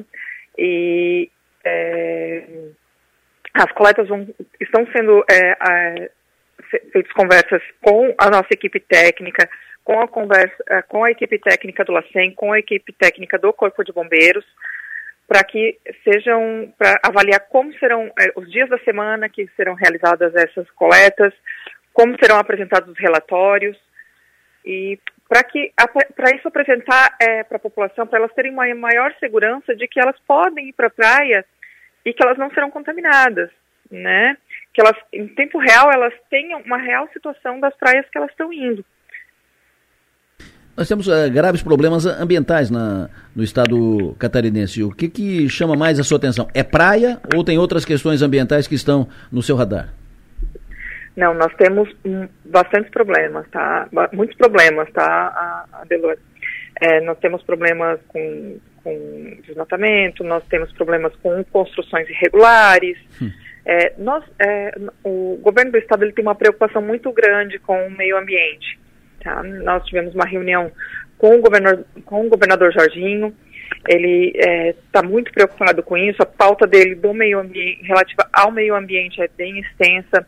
É, uma das coisas que ele quer é dar celeridade à análise dos licenciamentos ambientais para que a gente possa acabar com essas construções irregulares é, e fazer uma análise para que não tenha mais é, construções em áreas de preservação permanente, para que não é, que é, não haja mais ligações clandestinas de esgoto, porque isso também ajuda nessa questão de é, para que não a, a, esse esgoto não vá parar na rede fluvial, que acaba afetando também essa questão da vulnerabilidade, para que essas, é, esse desmatamento a gente possa conseguir é, avaliar em tempo real. O IMA hoje tem uma ferramenta que a gente consegue ver através de satélites esses desmatamentos. A gente trabalha em conjunto com a Polícia Militar Ambiental também, avaliando essas questões que a gente consegue receber alertas e vai até o local para poder fazer esses autos de infração. Então, nós estamos avaliando tudo isso e, tra e trabalhando para modernizar ainda mais os nossos sistemas para poder cuidar ainda mais do nosso Estado para que ele vire referência na área ambiental. Perfeito. Presidente, eu uh, esticaria essa entrevista por, por mais tempo, uh, porque é importante tratar do, do meio ambiente, mas uh, infelizmente eu tenho, uma, eu tenho uma, uma premência de prazo, eu tenho que ouvir agora a secretária Carmen Zandu, porque essa questão das filas, dessas filas enormes para cirurgias eletivas pelo SUS, e eu preciso abreviar a entrevista. Então, eu já quero acertar com a senhora para trazê-la de volta para o programa, porque é importante tratar dessas questões ambientais, a sua, a sua função é fundamental para garantir qualidade de vida e para garantir a, a estabilidade econômica do Estado catarinense, tudo isso passa pelo meio ambiente. Agradeço muito a sua atenção e já quero deixar amarrado aqui para uma outra oportunidade na segunda, terça-feira, para voltarmos a conversar, presidente. Com certeza, será um prazer, Adelor. Um abraço. Conversei com a presidente do IMA, Instituto de Meio Ambiente de Santa Catarina, a presidente que estudou aqui na Unesco, inclusive Sheila Meirelles, formou em Direito aqui na Unesc e foi nomeada pelo presidente Jorginho Melo, nomeada e empossada pelo presidente Jorginho Melo, é a nova presidente do IMA catarinense, 8h25. Secretária Carmen Zanotto, secretária de Saúde do Estado catarinense, muito bom dia. Bom dia, bom dia Delor, bom dia Piara, que sei contigo na bancada, Marcos. Bom dia a todos. Perfeito, é sempre bom ouvi-la, secretária. A senhora, no dia da posse, no dia que o, o governador Jorginho possou e o secretário, nós conversamos lá, eu, o Piara e a Maga com, com a senhora, sobre essa questão das cirurgias eletivas, exames que estão represados. Nós temos aí juntando exames e cirurgias, uh, algo em torno de 220 mil é uma Criciúma inteira que está na fila. E se considerar que os exames podem virar cirurgias, nós vamos falar aí de mais de 200 mil cirurgias da, daqui a pouco na fila. Enfim, agora é mão na massa. O que efetivamente, a partir de quando, secretária? O que será feito e a partir de quando para zerar essa fila? Em quanto tempo zera a fila de cirurgias? Tem gente esperando cinco anos por exame, secretária. Tá, nós só precisamos separar, Delor, que são cirurgias e pacientes para cirurgia do que com ter mais exames e demais consultas especializadas, tá? Certo. É, é exatamente 220 mil procedimentos, é, dos quais 105 são cirurgias eletivas é, de paciente internado, cinco que a gente separou dos, do conjunto das ambulatoriais, que nós separamos as 5 mil de catarata, e 117 mil consultas especializadas para os cirurgiões. Ou seja, já passaram por médicos e os médicos que os pacientes passaram encaminharam para uma consulta especializada de cirurgia e isto, exatamente como você disse, poderá se transformar a grande parte desses 117 em procedimento cirúrgico. Nós temos daí fila daí para outros procedimentos, tomografia, ressonância, polissonografia, que nós não estamos, e outras consultas que nós não estamos computando aqui, senão a gente vai fazer muita confusão mas é verdade, os pacientes estão esperando. Nós temos uma força-tarefa, junto com os secretários municipais de saúde, a representação dos hospitais, temos reuniões praticamente diárias para consolidar os dados e com também uh, secretários municipais, representação dos hospitais e consórcio de saúde. Por quê? Porque nós estamos, além de levantar o que está na fila do CISREG, nós precisamos também levantar contrato por contrato, hospital por hospital que está contratualizado com o Estado, quer seja pela política hospitalar catarinense ou pelo mutirão de cirurgias eletivas que já tinha. Alô? Perdi o contato com a secretária Carmen Zanotto. A secretária volta em seguida, vamos restabelecer o contato. A ligação de celular é uma, é, é uma encrenca, né? Se ela estivesse no Japão, a ligação seria melhor. Seria né, ótima, né? mas a ligação de celular é uma encrenca. Vamos restabelecer o contato com a secretária Carmen Zanotto.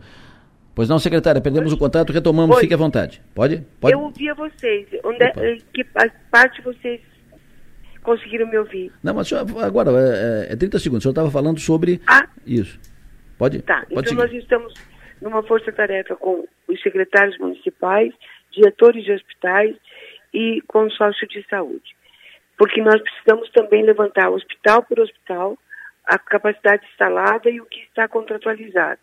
Então, só para a gente ter uma ideia, nós temos uma capacidade instalada de 21 mil procedimentos mês, mas só estamos fazendo um pouco menos de 9 mil.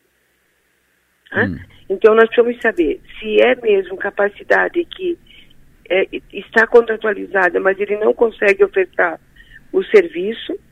Se ele não conseguir ofertar o serviço, nós vamos comprar em outros, outras unidades hospitalares. Uhum. Sim. Então, para isso, a gente tem o recurso que estamos trabalhando com o consórcio dos 30 milhões para fazer os exames pré-operatórios, se alguém ainda precisa renovar seus exames. Nós estamos trabalhando com recursos do Estado, que o governador Jorge Melo já determinou, e nós temos o recurso dentro do orçamento e na necessidade esse recurso será implementado.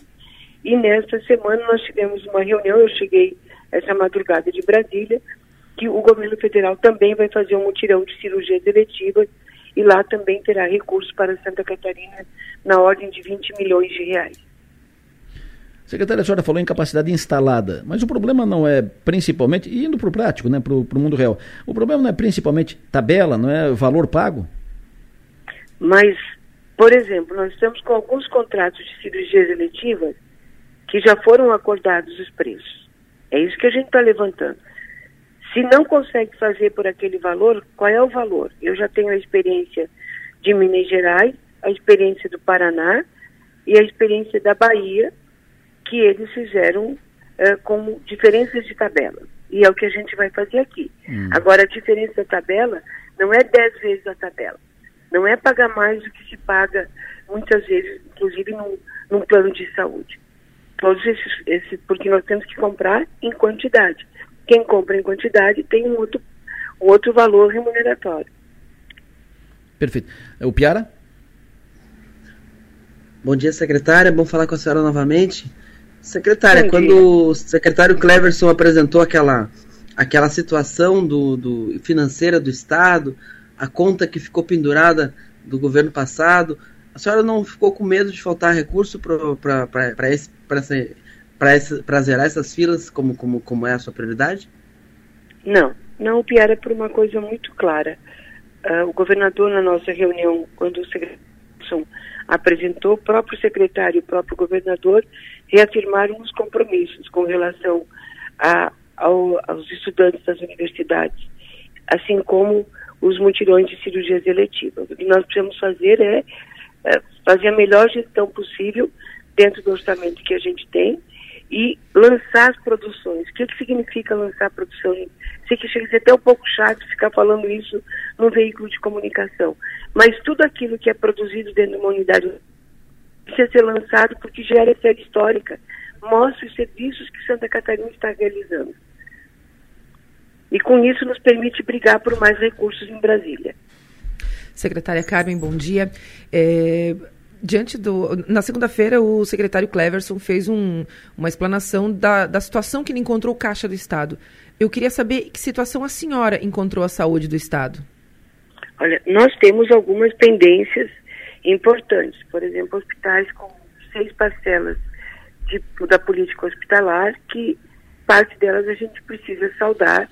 E ontem, nesta semana, inclusive, pagamos todos a, os hospitais uma parcela. O Hospital São José de Criciúma está nessa lista? Eu não saberia te responder assim de imediato. Tá. Todos que estavam. Sim, ele é pleno. De município pleno, ele já recebeu o pagamento. De certeza. Tá? Uhum. Tá, Magali? Uhum. Uh, então, o município pleno já recebeu esta semana. Uh, o que mais me preocupa aqui é a lista de convênios, não para serviço, não para atendimento das pessoas. É, são reformas, construções de postos de saúde que tinham compromisso de ser executado e não foi empenhado, então não teve previsão orçamentária de 2022. Eles estão nos procurando e a gente tem que estudar cada caso, porque a prioridade nossa não é mais uma obra, é sim é, com as estruturas que nós já temos, é, como atender os pacientes. Que não basta a gente ter obras e obras claro. e não ter o atendimento que é o prioritário. Secretária, qual é a sua projeção para zerar a fila, que é o prometido, é a expectativa que as pessoas estão esperando? Zerar a fila de cirurgia e de exame. O Piara, por exemplo, na oncologia, tá? Os pacientes que precisavam de uma cirurgia de câncer estavam indo para a fila. Para mim, isso é cirurgia tempo sensível. E é uma pauta que eu trabalho muito em Brasília. Então, nós já sentamos com os serviços, tem uma equipe de médicos com a nossa equipe eh, técnica. Nós estamos discutindo a linha de acesso aos pacientes. Se chegar, por exemplo, em Criciúma, no Hospital São José, que é referência, ou em Tubarão, um, um encaminhamento de uma mulher com um nódulo de mama que foi visto na mamografia. Hum. Ela precisa biopsiar. Ela vai para consulta e o próprio serviço vai ter que dar os encaminhamentos da biópsia ou os demais encaminhamentos necessários. E quanto a Delor, ele não precisa ir para o CISREG. Hum. Ele não precisa de para o CISREG. Sim. Porque essa cirurgia não é uma cirurgia letiva. Hum. Tem que fazer parte da linha do cuidado. Complementação de exames para fechar diagnóstico, ou seja, tem um nódulo de mama, precisou biopsiar, deu positivo, o médico, a equipe médica vai dizer, olha, vai para quimioterapia ou vai para cirurgia, ou vai para rádio. Isso cabe ao médico dizer. Sim. Deu negativo, libera o paciente. Eu não posso pôr um paciente numa fila de espera cirúrgica, um paciente que é tempo sensível. A lei é muito clara e é de minha autoria. Todos os pacientes têm que ser atendidos em até 60 dias. E este compromisso será o primeiro que deverá ser honrado. Itajaí já está numa força-tarefa, depois de três reuniões que a gente realizou aqui, a irmã Simone, junto com o corpo clínico, eh, fecharam e estão em mutirões de cirurgias para que nenhum paciente fique fora no período de 60 dias para fazer o seu procedimento cirúrgico ou o seu tratamento oncológico. Perfeito. Uh, voltando à pergunta, quanto tempo, secretária, para zerar a fila? Qual é a sua projeção? Cinco meses, Cara, seis meses? Não, assim, ó, nós queremos e vamos operar o máximo possível. Só que você não pode esquecer que nós estamos falando de 105 que estão na lista, prontos para ser operados, e 117 que entrarão para ser operados. 105 mil. mil e 117 mil, claro. Que são os 117, eles estão na fila para consulta cirúrgica. Hum. Então nós vamos retirando e vamos entrando, vamos retirando e vamos entrando. Qual é o tempo máximo permitido para uma cirurgia letiva de espera? Lembrando que eletivo ele pode aguardar, mas não deve ficar aguardando um ano, dois, três, quatro, cinco. Nós temos que chegar aí com todos os pacientes com menos de 12 meses para serem operados depois que entrarmos no ritmo. Todos. E a meta é cirurgia letiva não deve ser visto como mutirão nós tínhamos, Adelor, é uma situação que isso estava dentro dos procedimentos. Quando começou a ser mutirão, e faz muitos anos que isso começou, a, a gente passou a ter esses problemas de não, não operar na rotina. E o ideal, o ideal, o, o marco correto é isso fazer parte do conjunto de procedimentos dos hospitais na rotina do mês. Secretária, e não a gente depender de mutirão. Secretária, se, se, me permite, é claro que a, a, fila, sai esse, entra um, vai saindo e vai, vai, entrando, ok. Mas a fila de hoje tem 105 mil pessoas, então são... Seis meses é o compromisso do governador ah, e nós vamos tentar honrar. para atender esses 105 mil. Obrigado. Ô, secretária, Exatamente. E, então, assim, ó, eu vou precisar perguntar isso para a senhora. Existem relatos de pessoas que estão nas filas há cinco anos, quatro anos e tudo mais. Essas pessoas podem agora renovar sua esperança de que, essa, que finalmente a sua cirurgia vai poder ser realizada? Com certeza, Magali. E se for olhar pelo CPF no CISREG, não vai ser cinco anos, não vai ser quatro anos. A projeção é para daqui 32 anos. É, Inclusive, isso nós estamos discutindo. Eu vou ter uma reunião com o Ministério Público uh, para falar sobre uh, essas projeções que estão no CIREG. Tem pacientes para mil anos. o Piara? Entende? É, é, triste, mas eu é só abrir. Eu tenho isso na minha tela do computador salvo, uh, porque eu fiz um print, porque tem um equívoco, tem um erro na, no, no, na base claro. de projeção de dias para esperar. Isso não pode ser verdadeiro e aí a gente também precisa, depois de acordado com o Ministério Público, ajustar o tempo de espera.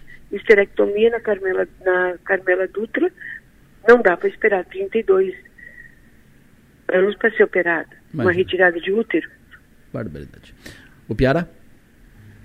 É, secretária, essa questão da, da, da, fila das cirurgias, ela, ela, ela é a grande prioridade, a gente entende, pela, pelo drama que ela, que ela gera, mas eu queria saber também quais as outras prioridades da senhora na pasta. A questão da vigilância epidemiológica, a cobertura vacinal, em especial das nossas crianças. Nós precisamos voltar a ser o Estado brasileiro que tinha melhor cobertura na poliomielite, por exemplo. Nós não podemos correr o risco de termos crianças com paralisia porque não agimos no momento adequado. Levei essa Inclusive, essa pauta foi uma pauta da Comissão Intergestores Tripartite, Estados, Municípios e União, nesta semana. Mês de fevereiro, final de fevereiro, deve estar sendo lançada a campanha nacional da poliomielite e nós precisamos aqui no Estado também trabalhar com a, a informação da importância de vacinarmos as nossas crianças para evitar que a gente volte a ter episódios como tivemos há muitos e muitos anos atrás, de pessoas na cadeira de rodas uh, por paralisia por falta da vacinação. Perfeito. Secretária então, a imunização, a dengue, minha gente, é muito importante. Hum. Uh, o Piara, Magali, que a gente lembre de olhar nossas casas primeiro, se a gente está lembrando de retirar os focos do mosquito da dengue. Se cada um de nós fizermos a nossa parte nas nossas casas, nos nossos locais de trabalho, o poder público tem que cuidar das suas estruturas públicas. Neste sentido, também estamos trabalhando intensamente eh, em relação a essa situação. Secretária Carmen Zanotto, sempre um prazer ouvi-la. Muito obrigado pela sua atenção. A senhora tem um desafio enorme pela frente. Boa sorte. Boa sorte porque a senhora está tratando com vidas, eh, com Alô? saúde da, das pessoas. Muito obrigado, secretária Carmen Zanotto, pela sua entrevista. Alô? Oi, pois não, secretária. Obrigado. Obrigado. Bom, perdi conexão, perdi conexão, conexão exatamente no fim, mas foi um, sempre, foi um prazer ouvir a secretária, é sempre bom ouvir a secretária. O Piara fez duas anotações importantes aqui na entrevista da secretária, toda a entrevista muito bem. É, a secretária é sempre muito explicativa, mas eu fiz duas anotações importantes. O primeiro, seis meses ela zera essa fila de 105 mil pessoas. É claro que zerou essa fila de 105, outra fila vai, vai sair, porque entra um, sai outro, entra um, sai outro, porque tem, são, continuam sendo feitos os exames e tal, isso não é finito. Mas esses 105 mil que estão na fila esperando faz seis meses, um ano, dois anos e tal, em seis meses, ou seja, até julho, essa fila, esses 105 estarão com cirurgia feita é uma boa notícia a anotação que fez. E a outra anotação que eu fiz é que é a primeira, primeira autoridade, primeiro entrevistado aqui que chama a Maga pelo nome certo, né? Magali. Não é Magali. Coisa mais Não é Magda, não é isso? Magali. Todo, de todo o ano de 2023. Sensacional. é, é, importante. Essa questão da, da, importante, da zerar a fila das cirurgias é, é algo que, que, que, que a gente tem. Uh, perpetuado né, como algo natural e a gente não pode naturalizar. Como, como disse a própria secretária, o próprio, o próprio sistema registra o tempo de espera de cirurgias com, com períodos irreais, né? 32 anos, 100 anos, hum. mil anos. É uma coisa que, que é a burocracia normalizando uh, o, o, o, inormalizável. A gente vê que ela tem uma. A disposição da secretária Carmen é de sair desse esquema de mutirões, né? De, de, de depois de, de conseguir re, re, zerar essa fila, conseguir fazer um cronograma, fazer com que as, as, as coisas tenham, tenham um, um, prazo mais razoável, que não fique acumulando para fazer mutirão. Vamos ver, vamos ver a expectativa, vamos ver se vai ter recurso. Eu, eu acredito que sim, porque é uma das prioridades de governo. Acho que a questão da faculdade gratuita e zerar essa, essa fila de cirurgias são as, as principais prioridades iniciais do, do governo Jorginho Melo. A secretária Carmen Zanotto, além da experiência na, na área, ela também é uma das secretárias mais prestigiadas do governo, ela é praticamente a primeira secretária a ser definida, antes de Jorginho ser governador, a gente já sabia que Carmen Zanotto seria secretária de saúde, então, dele, né, uh, mas aí o, o, então fica essa expectativa. A gente, a gente sabe que o, o, o barco tem um bom timoneiro, a gente espera Isso. que a viagem seja tranquila. Eu fiz três anotações. A primeira, claro, é com relação ao, ao Hospital São José, o repasse que eu, a gente está de olho, né, Delore? É uma claro. promessa que ficou se, se estendendo durante muito tempo, então saber que, essas, que aquelas projeções. Mas ela pagou o do mês. Isso, ela pagou isso. o que é contratual. Ela não pagou o atrasado. Isso, mas, o atrasado mas volta continua, a receber. Continua pendurado. É, mas já no primeiro mês volta a receber algum recurso que é extremamente claro. importante aqui para toda a região. Pela importância do Hospital São José para toda a região. Mas só ela... para não, não deixar passar, né?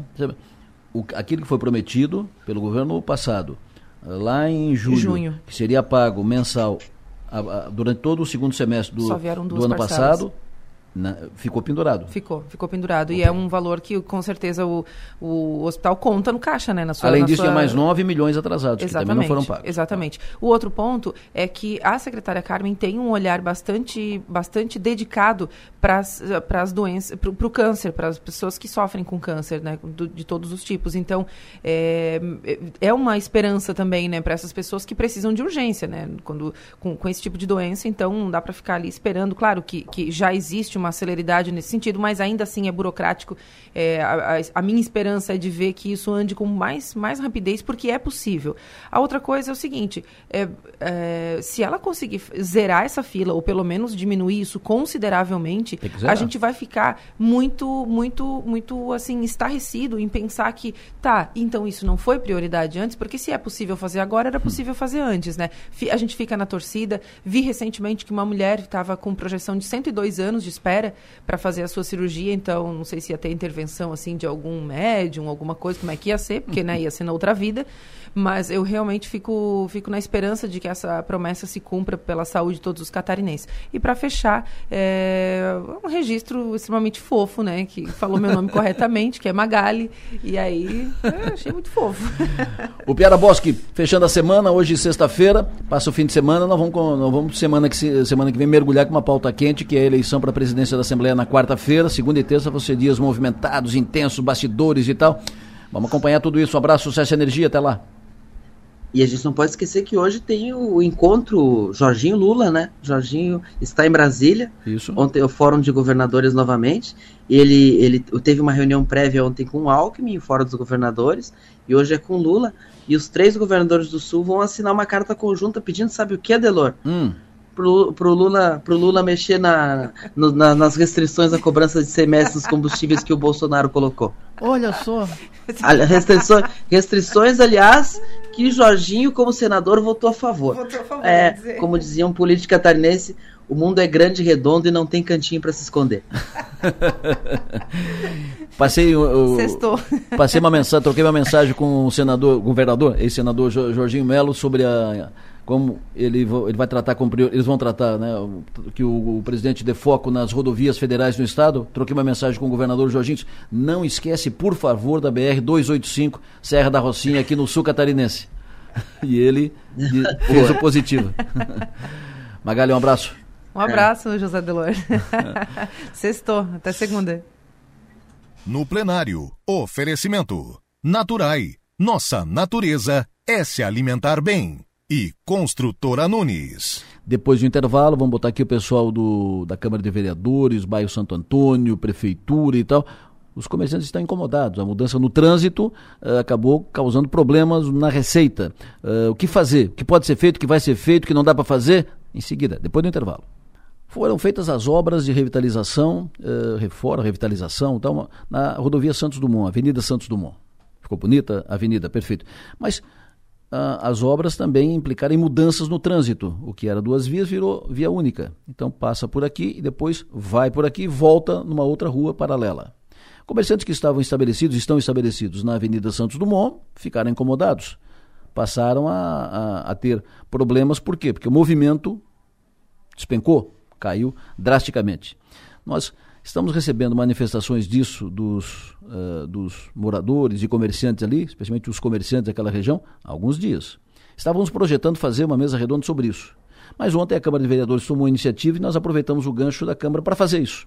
A Câmara foi lá conversar com os comerciantes, pelos vereadores Salésio Lima e Márcio Darós, que estão aqui comigo. Salézinho, bom dia, presidente da Câmara de Vereadores. Bom dia, Delor. Bom dia a todos os seus ouvintes aí. É sempre um prazer estar aqui. Imagina, sempre um prazer recebê-lo. Márcio, bom dia. Bom dia, bom dia, Delor, a todos que nos acompanham. Um bom dia para nós. Perfeito. Está aqui também comigo no estúdio o Fernando Fernandes, não, o Wellington dos Santos. Desculpa, Wellington. Tudo bem, Wellington? Tudo bem, bom dia a todos os ouvintes da Som Maior. Perfeito. O Wellington é presidente do Dali Churras. É, sou proprietário do Dali Churras, né? Isso. Presidente é. Pre, pre, Diretor-presidente. Diretor-presidente. Do Dali Churras. CEO. Perfeito. Está conosco na linha também o Fernando Fernandes, que é, eh, que é da padaria Santos Dumont. Fernando, bom dia. Alô, Fernando, bom dia. Oi, ele fala conosco. Oi, a todos os ouvintes presentes. Tá ligado. Fernando, tá, tá ligado, Fernando? Sim, sim. Tá Alô. ligado. Então tá bom. Tu vai participar conosco aqui também e em seguida estará conosco também o Joster, que é o presidente da, da Fundação Cultural de Criciúma. Eh, deveremos ter também, pelo menos uh, estamos tentando colocar também na linha, na conversa, o secretário Tita Belori. Vamos lá. Uh, quais são os problemas, Odali, que é como tu é conhecido. É, sim, Dali é todo mundo conhece. É a tua marca, né? Conhece, é, nossa marca e também meu meu apelido, né, que todo Isso. mundo me, me, conhece. Na realidade, assim, é, a gente sabe da mobilidade urbana é necessário, a obra foi uma obra espetacular, linda, necessária, importante ressaltar isso. Uh, só que existem alguns detalhes que seria interessante a gente alinhar um pouco melhor. É, justamente estacionamento. Um exemplo uh, bem claro, uh, na frente da minha empresa tinha seis vagas de estacionamento, bem tranquilo, e hoje eu não tenho nenhuma. Hum. E também na rua hoje não pode estacionar ali, enfim. É, então pensa como comerciante, tem mobilidade urbana, mas não tem onde parar o carro para comprar, para consumir, gerar imposto, né? Que é o, no final das contas é também que uh, a gente paga bastante. Então assim, é, detalhes que a gente já alinhou algumas coisas com Tita, com Gustavo ali da, da diretoria de trânsito. Diretoria de trânsito. E é os detalhes que precisam ser melhorados. Estacionamento, onde ter, onde ter a parada rápida ou onde simplesmente estacionar por um período maior para ir, no, por exemplo, no meu restaurante, no, comer uma carne lá e tal, ou simplesmente na loja fazer uma compra. Perfeito. Fernando, me diga, Fernando, quais são os, os problemas uh, que, vocês, que vocês têm anotado que mais incomodam? Então, Adelor, é, como eu, eu tinha falado já também, acho uma coisa que pesa muito para nós é a questão do estacionamento, né? A gente vê que hoje os automóveis passam na frente da nossa loja aqui a, basicamente a 80 por hora, bem dizer, não consegue ter uma parada, né? Devido a muito pouco estacionamento e sem ter uma lombada nenhuma para reduzir essa velocidade e acaba então o comércio sendo prejudicado porque não não tem o automóvel acaba passando muito rápido na frente do comércio sem, tendo a ciclovia do lado esquerdo, que prejudica mais ainda quem tem o comércio do lado esquerdo, né? A gente sabe que o carro não consegue parar. E, e a gente, isso dificulta muito para o comércio, sendo uma, ficando uma via muito rápida. Então, acho que a gente, junto com os agentes de trânsito, a prefeitura, a gente quer reivindicar isso.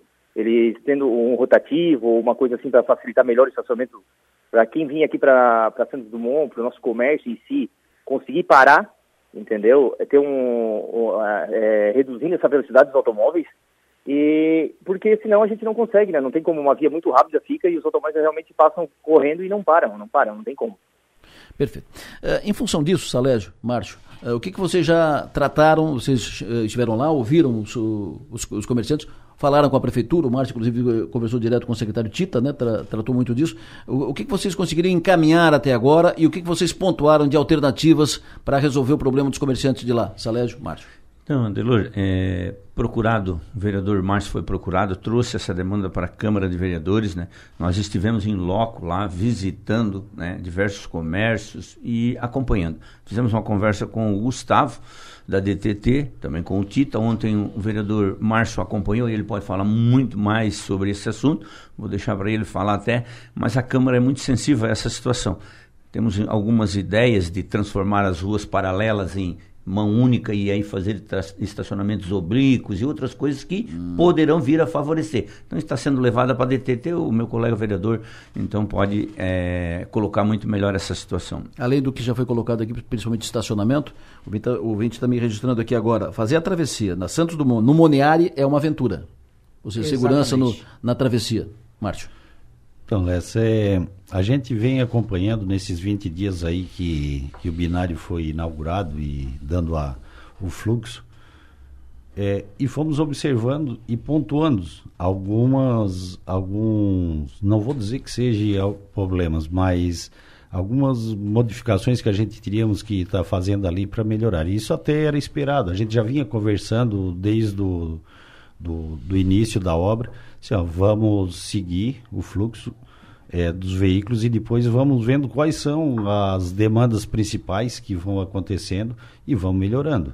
Então, a gente já vem conversando com o Tita, levando para ele nesses 20 dias ali algumas ideias, algumas já foram feitas já no é, logo no começo da, da entrega da obra, é, como uma faixa de, de elevada ali próximo ao, ao viaduto, que já diminuiu bastante a questão da, da velocidade. Quando fala faixa elevada é a lombada, né? Isso, é, ela é uma faixa, é uma, uma lombada, mas é um pouco mais extensa, né? Ela é uma é lombada alongada. Alongada, justamente. é, ali já deu, já deu um resultado positivo. Talvez temos que estudar sim. Ontem com o Gustavo a gente apresentou essa, esses problemas ali do Moniari também. É, e estamos estudando, eles estão estudando sim, de, de realmente não só ali no Moniari, mas também na Carlos Pinto Sampaio, porque hoje o fluxo de veículo que que vem do Pinheiro para Próspera, ali ela está totalmente livre. Se ela não tem naquele pedaço da Carlos Pinto Sampaio, não tem faixa elevada, não tem sinaleira, não tem nada. Então, ali a velocidade está muito alta.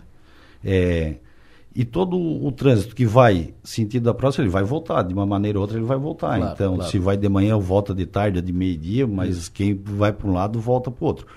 A gente já conseguiu observar também um, uma coisa interessante ali é que já diminuiu consideravelmente o fluxo, mesmo nessa época é que muita gente está na praia, mas já diminuiu o fluxo de veículo da Avenida Centenário, porque muitos já estão optando para é, Pinheiro próximo, já pegar pelo anel viário, pelo, pelo binário, aliás, pelo binário do São Luís. Então, é uma mão única. Uma vai e uma vem. Só porque o fluxo vai ser muito maior, o fluxo de veículo naquela região, vai ser muito maior do que nós já tínhamos antes, quando era é, sentido duplo, na é, mão dupla, né? Na, na, tanto na Carlos Pinto Sampaio quanto no, na Santos Dumont. É, então, esses pontos foram levantados, como o Salésio falou, a gente passou com o Tito, já tivemos algumas demandas passadas para eles, até o Gustavo já se prontificou de hoje mesmo, já está fazendo algumas alterações ali, criando algumas vagas de estacionamento naquela região, hum. onde está com maior dificuldade, também criando alguns pontos de cargas e descarga também, porque também tinha ficado essa demanda é, para trás e a gente já está fazendo essas alterações junto com o governo, cobrando bastante. É, às vezes eu falo a gente já está porque parece que ainda estou no, no, governo, né? Mas o governo, a Secretaria de Obras, o Tito, é, esteve junto com nós ontem, foi muito solícito, compreendeu a necessidade de, de fazer essas melhorias naquela região também, não só do São Luís, mas ali do bairro Milaneses também, ali de fazer alguns estacionamentos onde é permitido, de fazer alguns estacionamentos oblíquos naquela região também, porque as empresas ali têm um número de funcionários bem grande, então já tem uma dificuldade de onde eles pôr o próprio carro do, dos funcionários. Então a prefeitura se comprometeu também de estar fazendo estudo de rebaixo de meio fio e conseguindo é, pôr esse estacionamento a após a faixa de, de domínio ali que seria da, da rua. Então, assim, está sendo tomado algumas providências, estamos cobrando bastante. Perfeito. O presidente da Fundação Cultural está em linha conosco, Jóster de Fávero. Jóster, bom dia, Jóster. O que, que efetivamente, eh, pela Fundação, você pode, eu, imagina, encaminhar com os comerciantes ali do, do, do, São Luís, ali da região da Avenida Santos Dumont? Bom dia, bom dia, Adelor. Bom dia ao nosso presidente da Câmara, Nelson Alésio, o vereador Márcio, que a gente já teve uma conversa na segunda-feira é, aqui na, na, Fundação, o Dali, que é um colega de setor e conhecido, o Fernando da Padaria. É, assim, enquanto a Fundação de Cultura e Turismo, porque entendo que isso aí seja uma pauta que envolve desrespeito ao turismo, nesse momento que a gente está incentivando todos esses equipamentos novos que a cidade está entregando é, para que a gente atraia turistas, nós temos que colaborar é, no, no sentido de entender como melhorar a infraestrutura para que esse turista que chegue, ele possa estar tá dando vazão à sua demanda depois, porque um dos tripés do trade de turismo é... Opa! Tirando um pouquinho Pois o não. chapéu de presidente da, da Fundação de Cultura e ainda terça-feira da semana presidente da Econômica, a gente é plenamente solidário aos colegas, né? É, porque o setor de gastronomia ele é um setor que vem se recuperando pós-pandemia é, e a gente precisa dar todas as condições de estrutura. Ouvindo a fala do vereador é, Márcio, a gente já fica, já tem claro eu estou com um problema na, na, linha, na ligação do Jossi, nós vamos tentar restabelecer. Enquanto isso, eu coloco no ar a, a manifestação, a contribuição de um ouvinte, o Márcio, que é comerciante também. Lá tem uma lotérica no, no São Luís, lá naquela região. Bom dia, bom dia. Meu nome é Márcio, da lotérica do bairro São Luís. É, daqui a pouco vão estar falando ali, acho, sobre o binário, né? E eu vou estar uma outra pauta aqui, vou ter que sair fora da, da rádio. É, o binário é uma obra de grande importância, como todo mundo sabe, uma obra crucial para o desenvolvimento da cidade de Criciúma, maior obra de mobilidade urbana de Criciúma dos últimos 30 anos. É, o que tem acontecido no binário agora são faixas elevadas para diminuir a velocidade. Os carros estão passando em alta velocidade, o que também dificulta em parar nos comércios. É, estacionamento rotativo urgente que acontece agora. Só tem um lado para estacionar. Né? Da, da, quem vem da Próspera, do viaduto até lá no, no cruzamento do Marcoma, onde entra para outra pista do binário, só, tem, só se estaciona do lado direito de quem desce. Então é necessário urgente estacionamento rotativo porque os carros dos outros comércios, bancos, ficam parados na frente dos comércios o dia inteirinho e a gente não consegue ter lugar para os nossos clientes estacionar, quem não tem estacionamento, né? Então, em suma, o que tem que acontecer é faixas elevadas para diminuir a velocidade, algo do tipo, né? Pensar em alguma coisa, e estacionamento rotativo para que os comércios possam ficar com as vagas em frente ao comércio liberada para os seus clientes. Sobre isso, inclusive, um Uber, motorista de Uber, uh, de, de, aplicativo, ele mandou mensagem dizendo o seguinte: eu tenho que deixar os clientes no, nos comércios ali da, da, Santos Dumont, mas por causa da ciclovia está extremamente perigoso. Fora que os tachões que separam as duas vias da, da ciclovia acaba com a suspensão do carro. Então são dois problemas. É que ficou muito perigoso ali para deixar, porque deixa aqui e aí passa a ciclovia e depois os taxões acabam estourando a suspensão dos carros. Essa é a contribuição de um motorista de Uber. Fernando, o que mais que seria acrescentado que já foi dito aqui, Fernando? É, Delor, é, como, como eu falei, né, eu acho que todo mundo já falou, é, eu acho que essa questão da ciclovia é uma coisa que para a mobilidade ficou muito bom, muito bem-vindo, acho, para o nosso bairro, só a questão realmente para o comércio isso dificultou muito, né? É, a gente sabe que fica, pesa muito para quem tem o comércio do lado principal, lado esquerdo, que é o lado meu lado, no caso, da Churras também, a gente sabe que é. é. A gente fica sem estacionamento nenhum.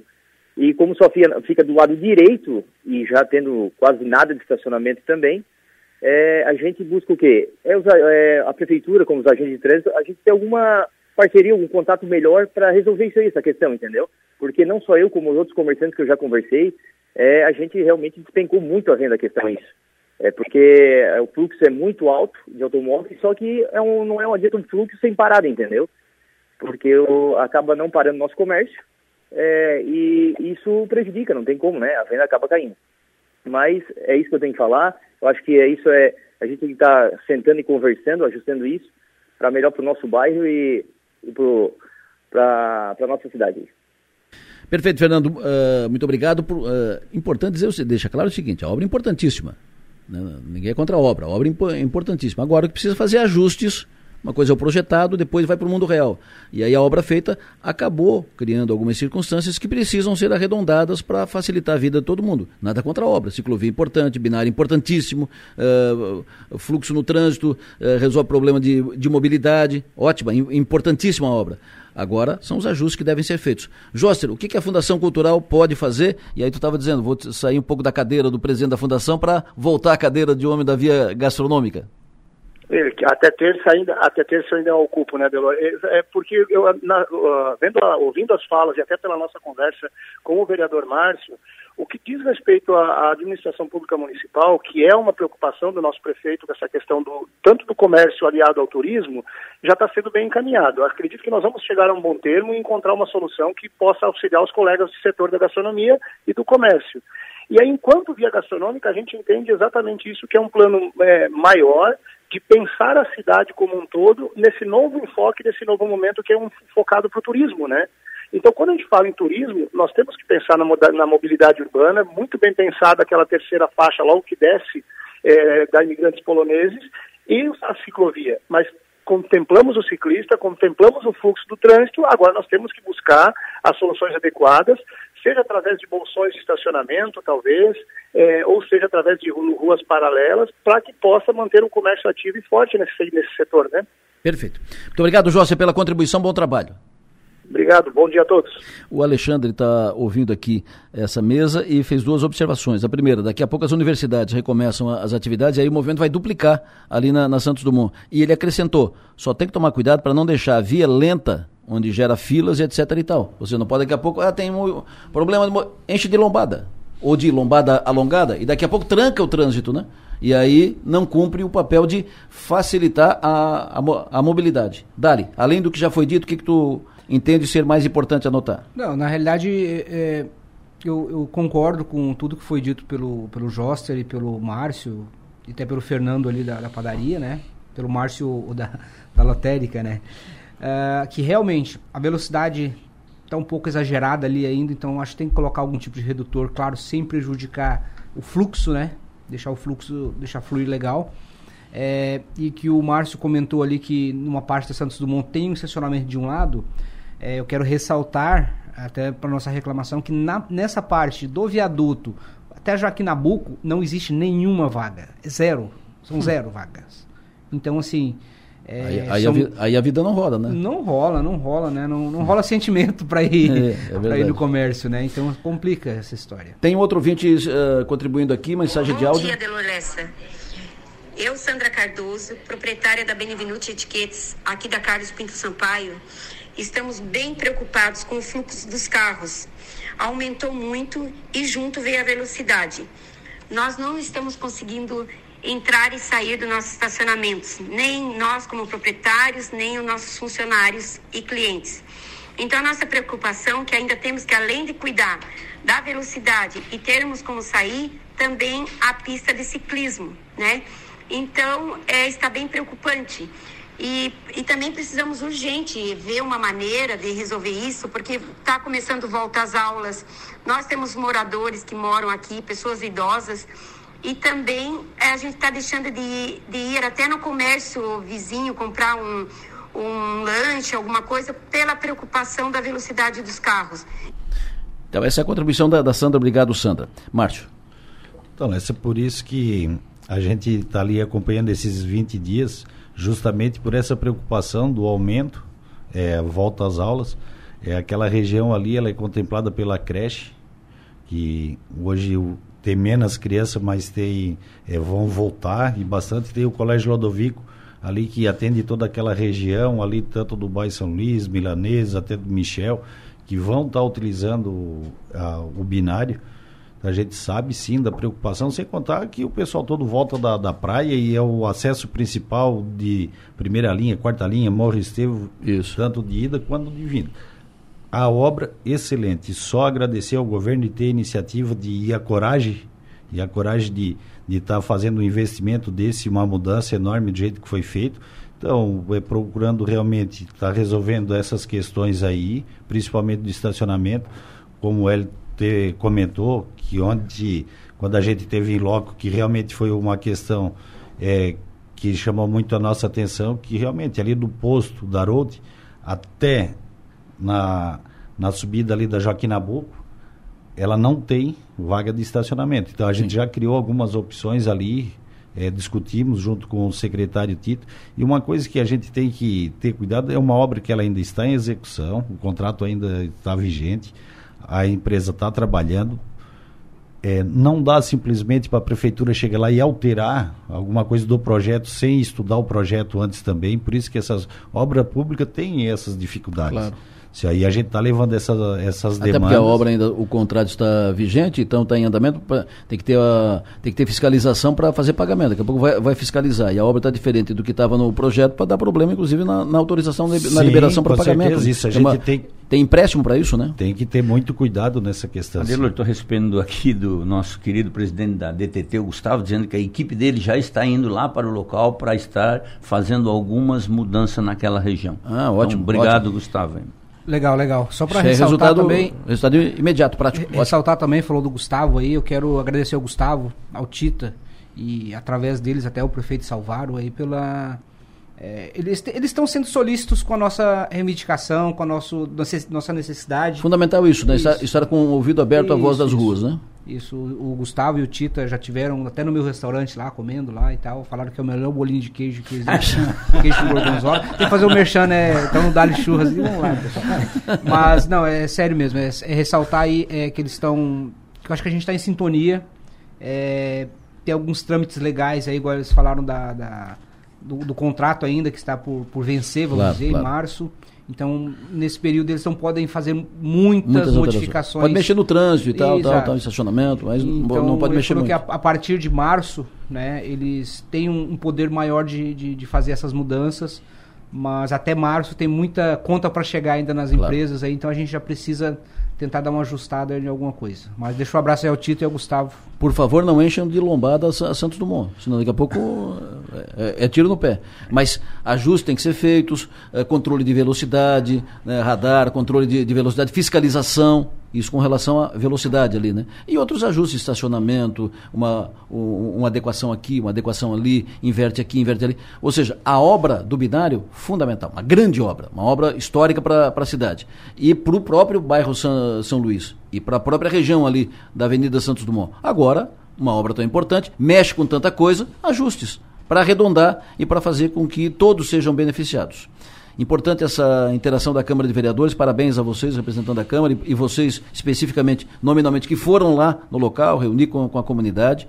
E parabéns por, por, por, essa proximidade, por essa ação, por essa ação da, da, Câmara de Vereadores. E cumprimentar também os gestores públicos que estão, como disse, com o ouvido aberto à voz das ruas, dispostos, ouvindo, atendendo, encaminhando. O Gustavo rápido, né? Já, já está mandando a gente lá para verificar essa questão do, do, estacionamento, velocidade e tal. Importante.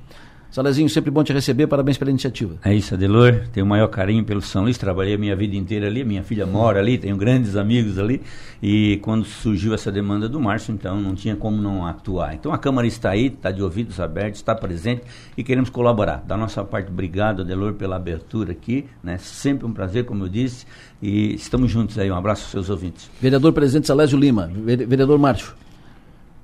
A gente também Obrigado agradece... pela sua vinda e parabéns pela pela, pelo envolvimento, pela ação.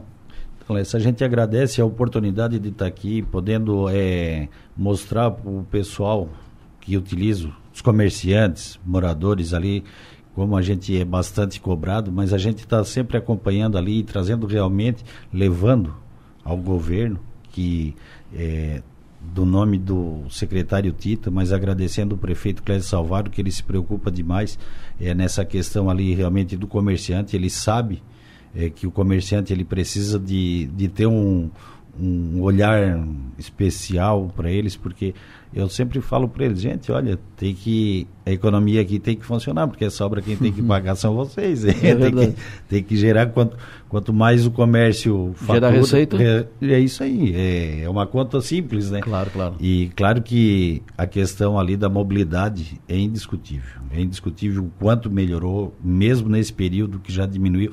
Eu que utilizo várias vezes por dia aquela região e, e há muito tempo a gente nota já a diferença enorme. Então, é agradecer ao Lessa aqui por ter dado essa oportunidade de a gente estar tá aqui e agradecer também ao governo Clésio Salvaro. Perfeito. Muito obrigado, Dali, por estar aqui conosco no estúdio. É, obrigado pela oportunidade de falar com todos. Obrigado, Salésio. Obrigado, Márcio. É, obrigado, Adelor, pelo espaço aí também para a gente dar voz aí à, à nossa necessidade ali do, do comércio, tá? E deixo aí um convite ao, ao amigo e a todos para comparecer lá no, no comércio, comprar no comércio, que é um comércio que foi bastante judiado, primeiro pela pandemia, depois por obra. E não estou falando só do meu comércio, estou falando como comércio todo da região claro, da São claro. Luís, né? Então, quanto mais a gente fomentar mais clientes, chamar mais clientes para a região, é, vai ajudar bastante esse, esses comerciantes, esses empresários ali que não foi fácil passar dois anos de pandemia e depois mais um, um sei lá quanto tempo de obra é, com acesso restrito e tudo mais. São, tá guerre são guerreiros e corajosos. Guerreiros e corajosos. Resilientes e é, persistentes. Exatamente. Parabéns. um bom dia a todos. Les, só um adentro ainda. Ontem a gente teve uma reunião na, na CDL, o presidente já discutindo também essa questão do CDL, se a, de estar ali junto com os comércios do Uai São Luís, que é um comércio muito forte, Ali nós temos entre, só na região ali do São Luís, entre o cemitério e até o viaduto, ali são mais de 300 empresas, comércio que tem ali. Então, é um comércio muito forte. A gente tem, hoje nós temos agência bancária, é, é inúmeros, inúmeros, é diversos comércios ali. E com certeza já está tendo alguns movimentos né, nesse sentido ali junto com a CDL. Então a gente vai procurar sim, estar tá discutindo esse comércio do Ais São Luís ali, da Santos Dumont, da Carlos Pinto Sampaio, já para fortalecer bastante e a parceria também com o CDL eh, também está junto com o pessoal. Perfeito. Muito obrigado também para o Fernando que participou conosco, obrigado para a Sandra que participou conosco, obrigado para o Márcio da Lotérica que participou conosco, obrigado ao José, presidente da Fundação Cultural que participou conosco e que eu, a gente traga vocês aqui de novo do, do São Luís e da Santos Dumont para falar de coisas boas, de resultados, eh, resultados obtidos, eh, final de ano, balanço do ano e tal. Legal, que assim tá seja bom, e amém. Que assim seja, amém. Intervalo, eu volto já. Final de programa. Reta final de programa. Sexta-feira. Reta final de programa na sexta-feira, quer dizer, Henrique Pacter conosco. Doutor Henrique, bom dia. Eu fico, bom dia, bom dia, bom dia a todos. É. Eu fico até lisonjeado com essa apresentação, né? apresentação de gente importante, né? Que eu ainda chego lá, ainda vou chegar lá.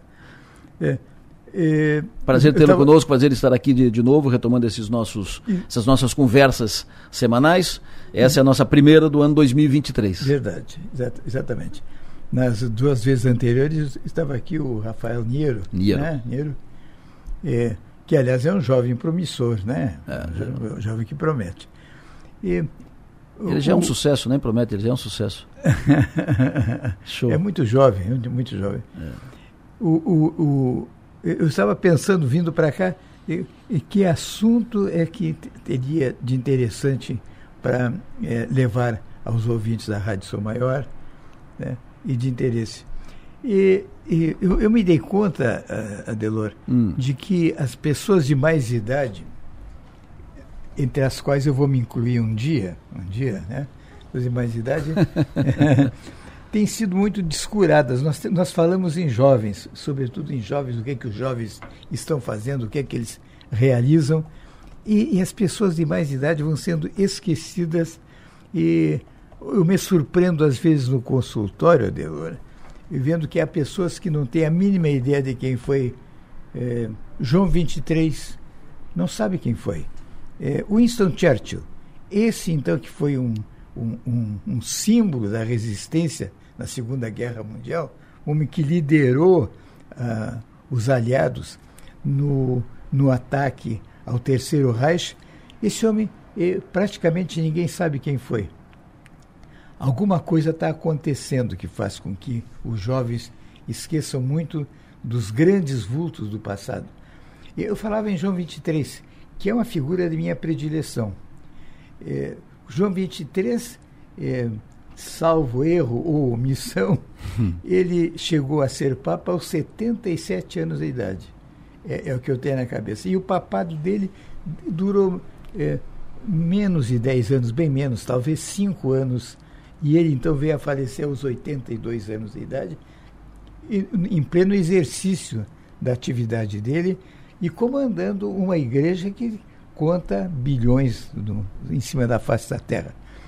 E, e, e é notável uh, o, o, João 23, uma figura eh, sobre a qual se ditaram vários livros e que merece ser reeditados para conhecer uma pessoa fantástica, um pai, na expressão da palavra, ele gostava de ser tratado como pai, e é como ele tratava ao imenso rebanho de fiéis católicos espalhados pelo mundo.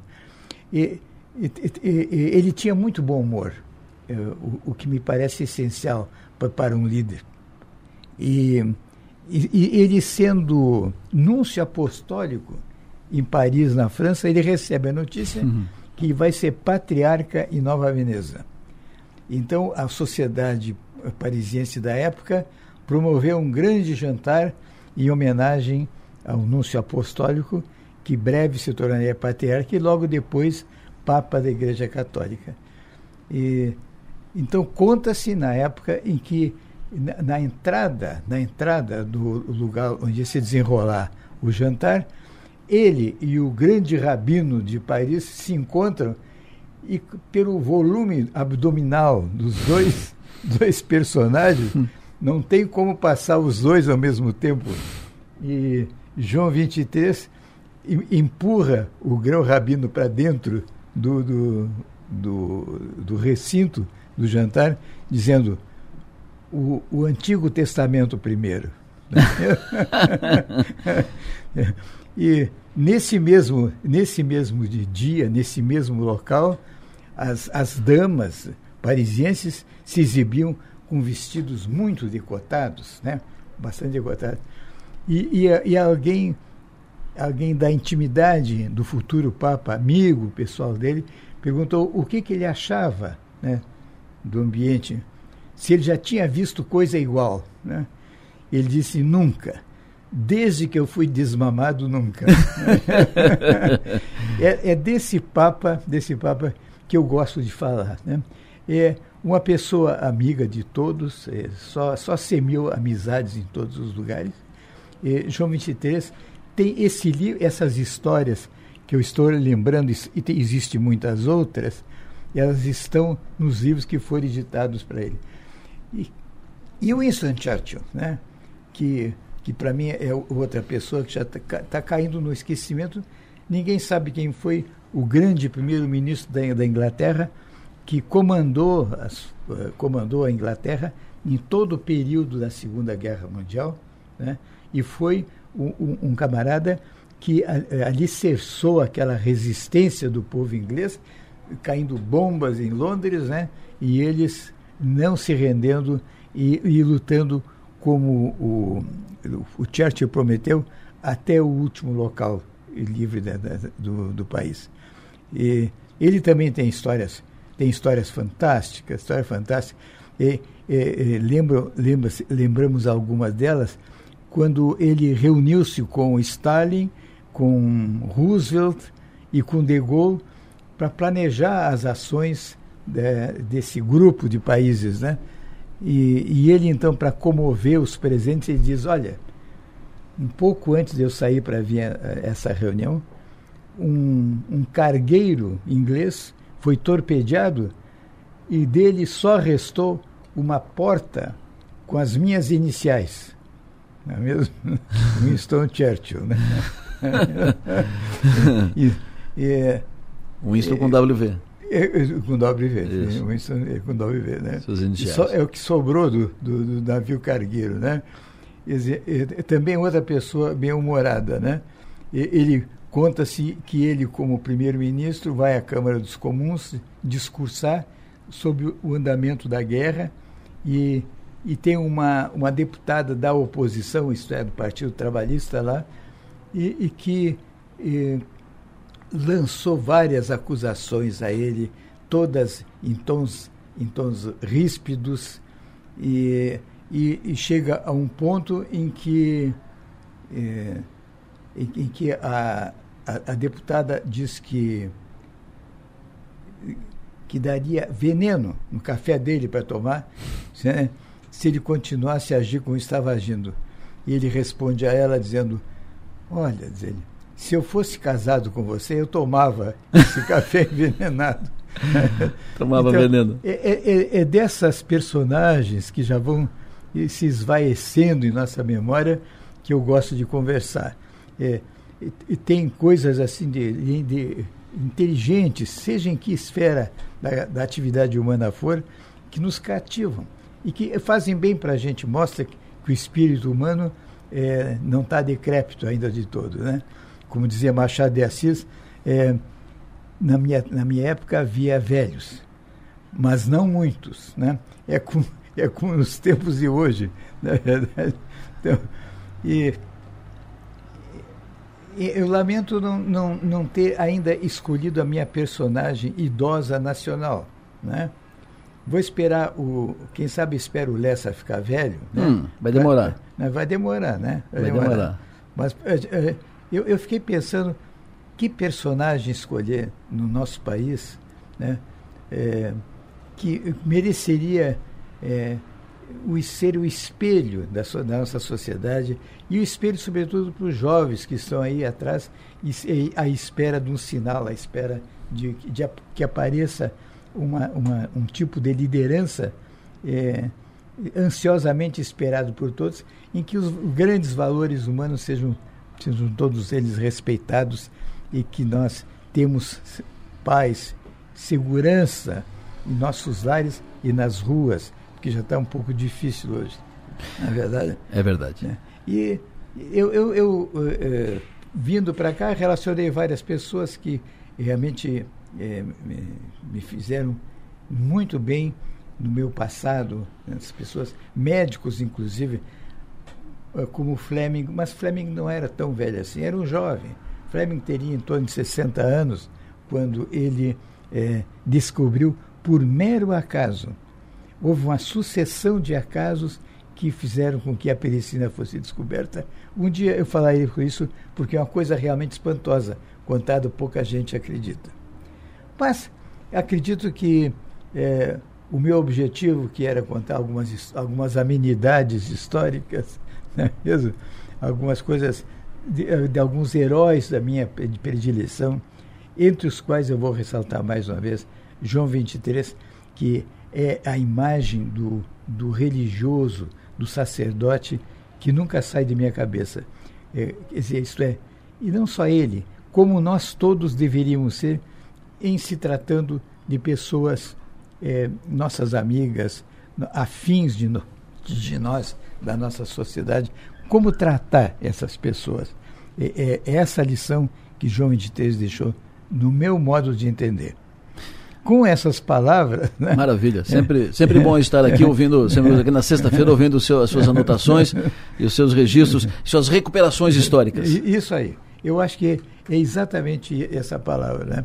É, recuperações históricas.